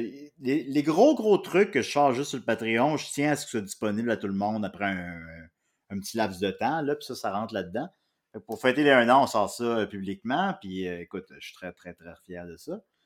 Euh, puis après ça, on s'enligne, euh, on vise euh, on vise que ça dure 2000 ans. Yeah, cool. Puis justement, t'en as parlé au début de l'épisode, mais pour les intéressés, il y a un groupe Facebook qui s'appelle Le Petit Coin Beurré qui regroupe un bon nombre de cinéphiles. Là. Je pense qu'on est rendu à. Ben, vous êtes rendu à quoi 2000 membres et plus là? Ça dépassé le 2000 dans un genre de 9 mois. Là. Puis ce qui est le fun, c'est que euh, la communauté, c'est une belle communauté, sais. Les, gens sont. Évidemment, il y, a des, légers dérapages, mais c'est rare, c'est le fun, ça va bien à date. Ça va empirer dès qu'il va y avoir 5000 personnes, c'est sûr. Ah, bah oui, bah oui, bah oui, bah oui. Euh, mais les gens, les gens sont respectueux, les débats sont le fun, tu sais. Euh, fait que j'essaye de garder ma mise là-dessus comme je peux, là. Ça reste des beaux débats, là. Puis, ben, sincèrement, j'ai envie de dire, là parce que je suis dessus puis euh, j'interagis par-ci par-là. C'est pour vrai, c'est le groupe le plus fun de cinéma euh, au Québec là. Fait que euh, allez là-dessus. Si vous aimez le cinéma, allez là-dessus. C'est moi, c'est là que je, je suis pas gêné de parler quand je vais là-dessus. J'ai du fun à jaser avec des gens qui, qui s'intéressent au cinéma. Puis, puis c'est ça, généralement, les autres groupes, j'ai l'impression qu'il y a plus de la bisbille qui se crée. Là. Bon, comme tu dis, peut-être que ça va venir avec le temps. C'est pas, c'est pas, euh, c'est possible, évidemment. Mais c'est ça, j'essaie fort, tu sais, dans le respect c'est correct de parler des plaisirs coupables, de, de parler ben de tel film poche. moi, j'ai aimé ça. Ernest en Afrique, j'ai écouté ça hier. Non, ben Ernest en Afrique, c'est pas bon parce que c'est raciste. Là. Mais en tout cas, mais. mais... j'ai écouté euh, J'en suis hier, puis euh, c'était fucking bon, c'était drôle, j'ai eu du fun, puis on embarque. On J'ai écouté Transformers, j'ai eu du fun, on embarque. Il n'y a pas de problème, pas de chicane. On reste dans le respect, il n'y a pas de, pas de propos qui. C'est une belle communauté, puis je je travaille fort pour maintenir le cap là-dessus. Fait que tant mieux, j'apprécie tes bons mots. Oui, oui. Ben oui, puis... ben c'est notre job aussi de maintenir ça euh, euh, vivable. fait que, mais merci aussi à toi et à, et à Guilla de, de, de, de faire l'effort aussi là, de maintenir ça. Vraiment. Puis je veux, je, veux, je veux rajouter aussi que c'est un groupe pour tous. Il y a autant des membres qui sont cinéphiles, qui ont vu des affaires que personne n'a vues, qu'il y a quelqu'un qui va faire un post sur Fast and Furious, puis c'est pour tout le monde. Fait que n'hésitez pas. Vous n'êtes pas obligé d'être un grand connaisseur, là, c'est pas plus grave que ça. C'est vraiment cool. On a plein de belles suggestions là-dessus. Euh, moi, j'ai garni ma watchlist sur Letterboxd euh, sur cette page-là. Euh, beaucoup de suggestions intéressantes, beaucoup d'avis différents, des bons débats, des débats avec des bons arguments. C'est sûr que tu t'en vas pas là pour commencer à blaster ou juger le, choix des gens ou ce qu'ils écoutent. C'est pas ça. on n'est pas là pour ça. C'est vraiment une super belle communauté, comme Julien le dit. Donc, ben, encore une fois, Julien, ben, je te dis merci beaucoup. Capot, Merci à toi aussi d'être passé, d'être repassé sur le podcast, en fait. Hein. Je sais que déjà vu ton, ton ancien podcast euh, se veut un peu plus tranquille, mais euh, c'est toujours un plaisir de t'entendre parler de cinéma. Donc, merci d'être venu décortiquer Pearl avec nous. Ça fait plaisir, puis on va, euh, on va potentiellement refaire des épisodes par-ci, par-là. Là. C'est plus, plus un podcast hebdomadaire. C'est, devenu plus un podcast de Ah, ok, il y a un film euh, qui vient de sortir, on a le goût d'en parler, ou euh, quelqu'un qui a une idée là, de, de, génie, là, on va faire un. on va potentiellement faire un espèce de top Tarantino dans pas long. Là, une espèce de petit jeu avec ça, là, que ça reste de donner un épisode quand même intéressant où on va parler de chaque film de Tarantino. Euh, dans cet épisode-là. Mais bon, j'ai pas de date du tout. C'est juste une idée qu'on a lancée. Puis, euh, mais il y a des bonnes chances qu'on refasse de quoi euh, dans le temps des fêtes, là, début 2024. Nice! Nice, nice, nice. Fait que les auditeurs euh, qui sont déjà fans, parce que mes auditeurs euh, sont, pas mal les tiens aussi. Euh, donc, c'est ça, déjà vu, va faire un petit comeback dans le temps des fêtes. Merci de l'invitation, Alex. Ça me fait tellement plaisir. Pour vrai, c'est un de mes très, très bons épisodes aujourd'hui. Je suis assez content du résultat. Je pense que les auditeurs aussi. Julien, tu attires les foules quand tu parles de cinéma parce que honnêtement, j'ai rarement eu autant de messages me disant Asti que j'ai hâte d'entendre ça.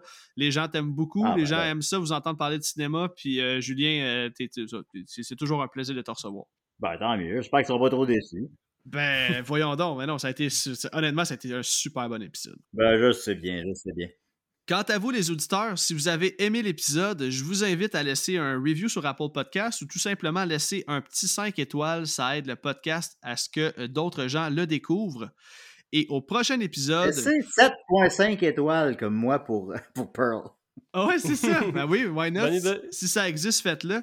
Et là, je dois dire qu'il reste seulement deux épisodes à la saison 2 du podcast. Donc, euh, au prochain épisode, avant-dernier épisode, j'aurai le plaisir de faire un film qui m'a été souvent demandé depuis le jour 1. Et je parle ici du film Insidious, Insidious sorti en 2010. Et pour l'occasion, mon invité sera Marc Berchigny du podcast Horror News. Donc, d'ici là, je vous dis merci infiniment d'écouter ce que je fais et à bientôt tout le monde.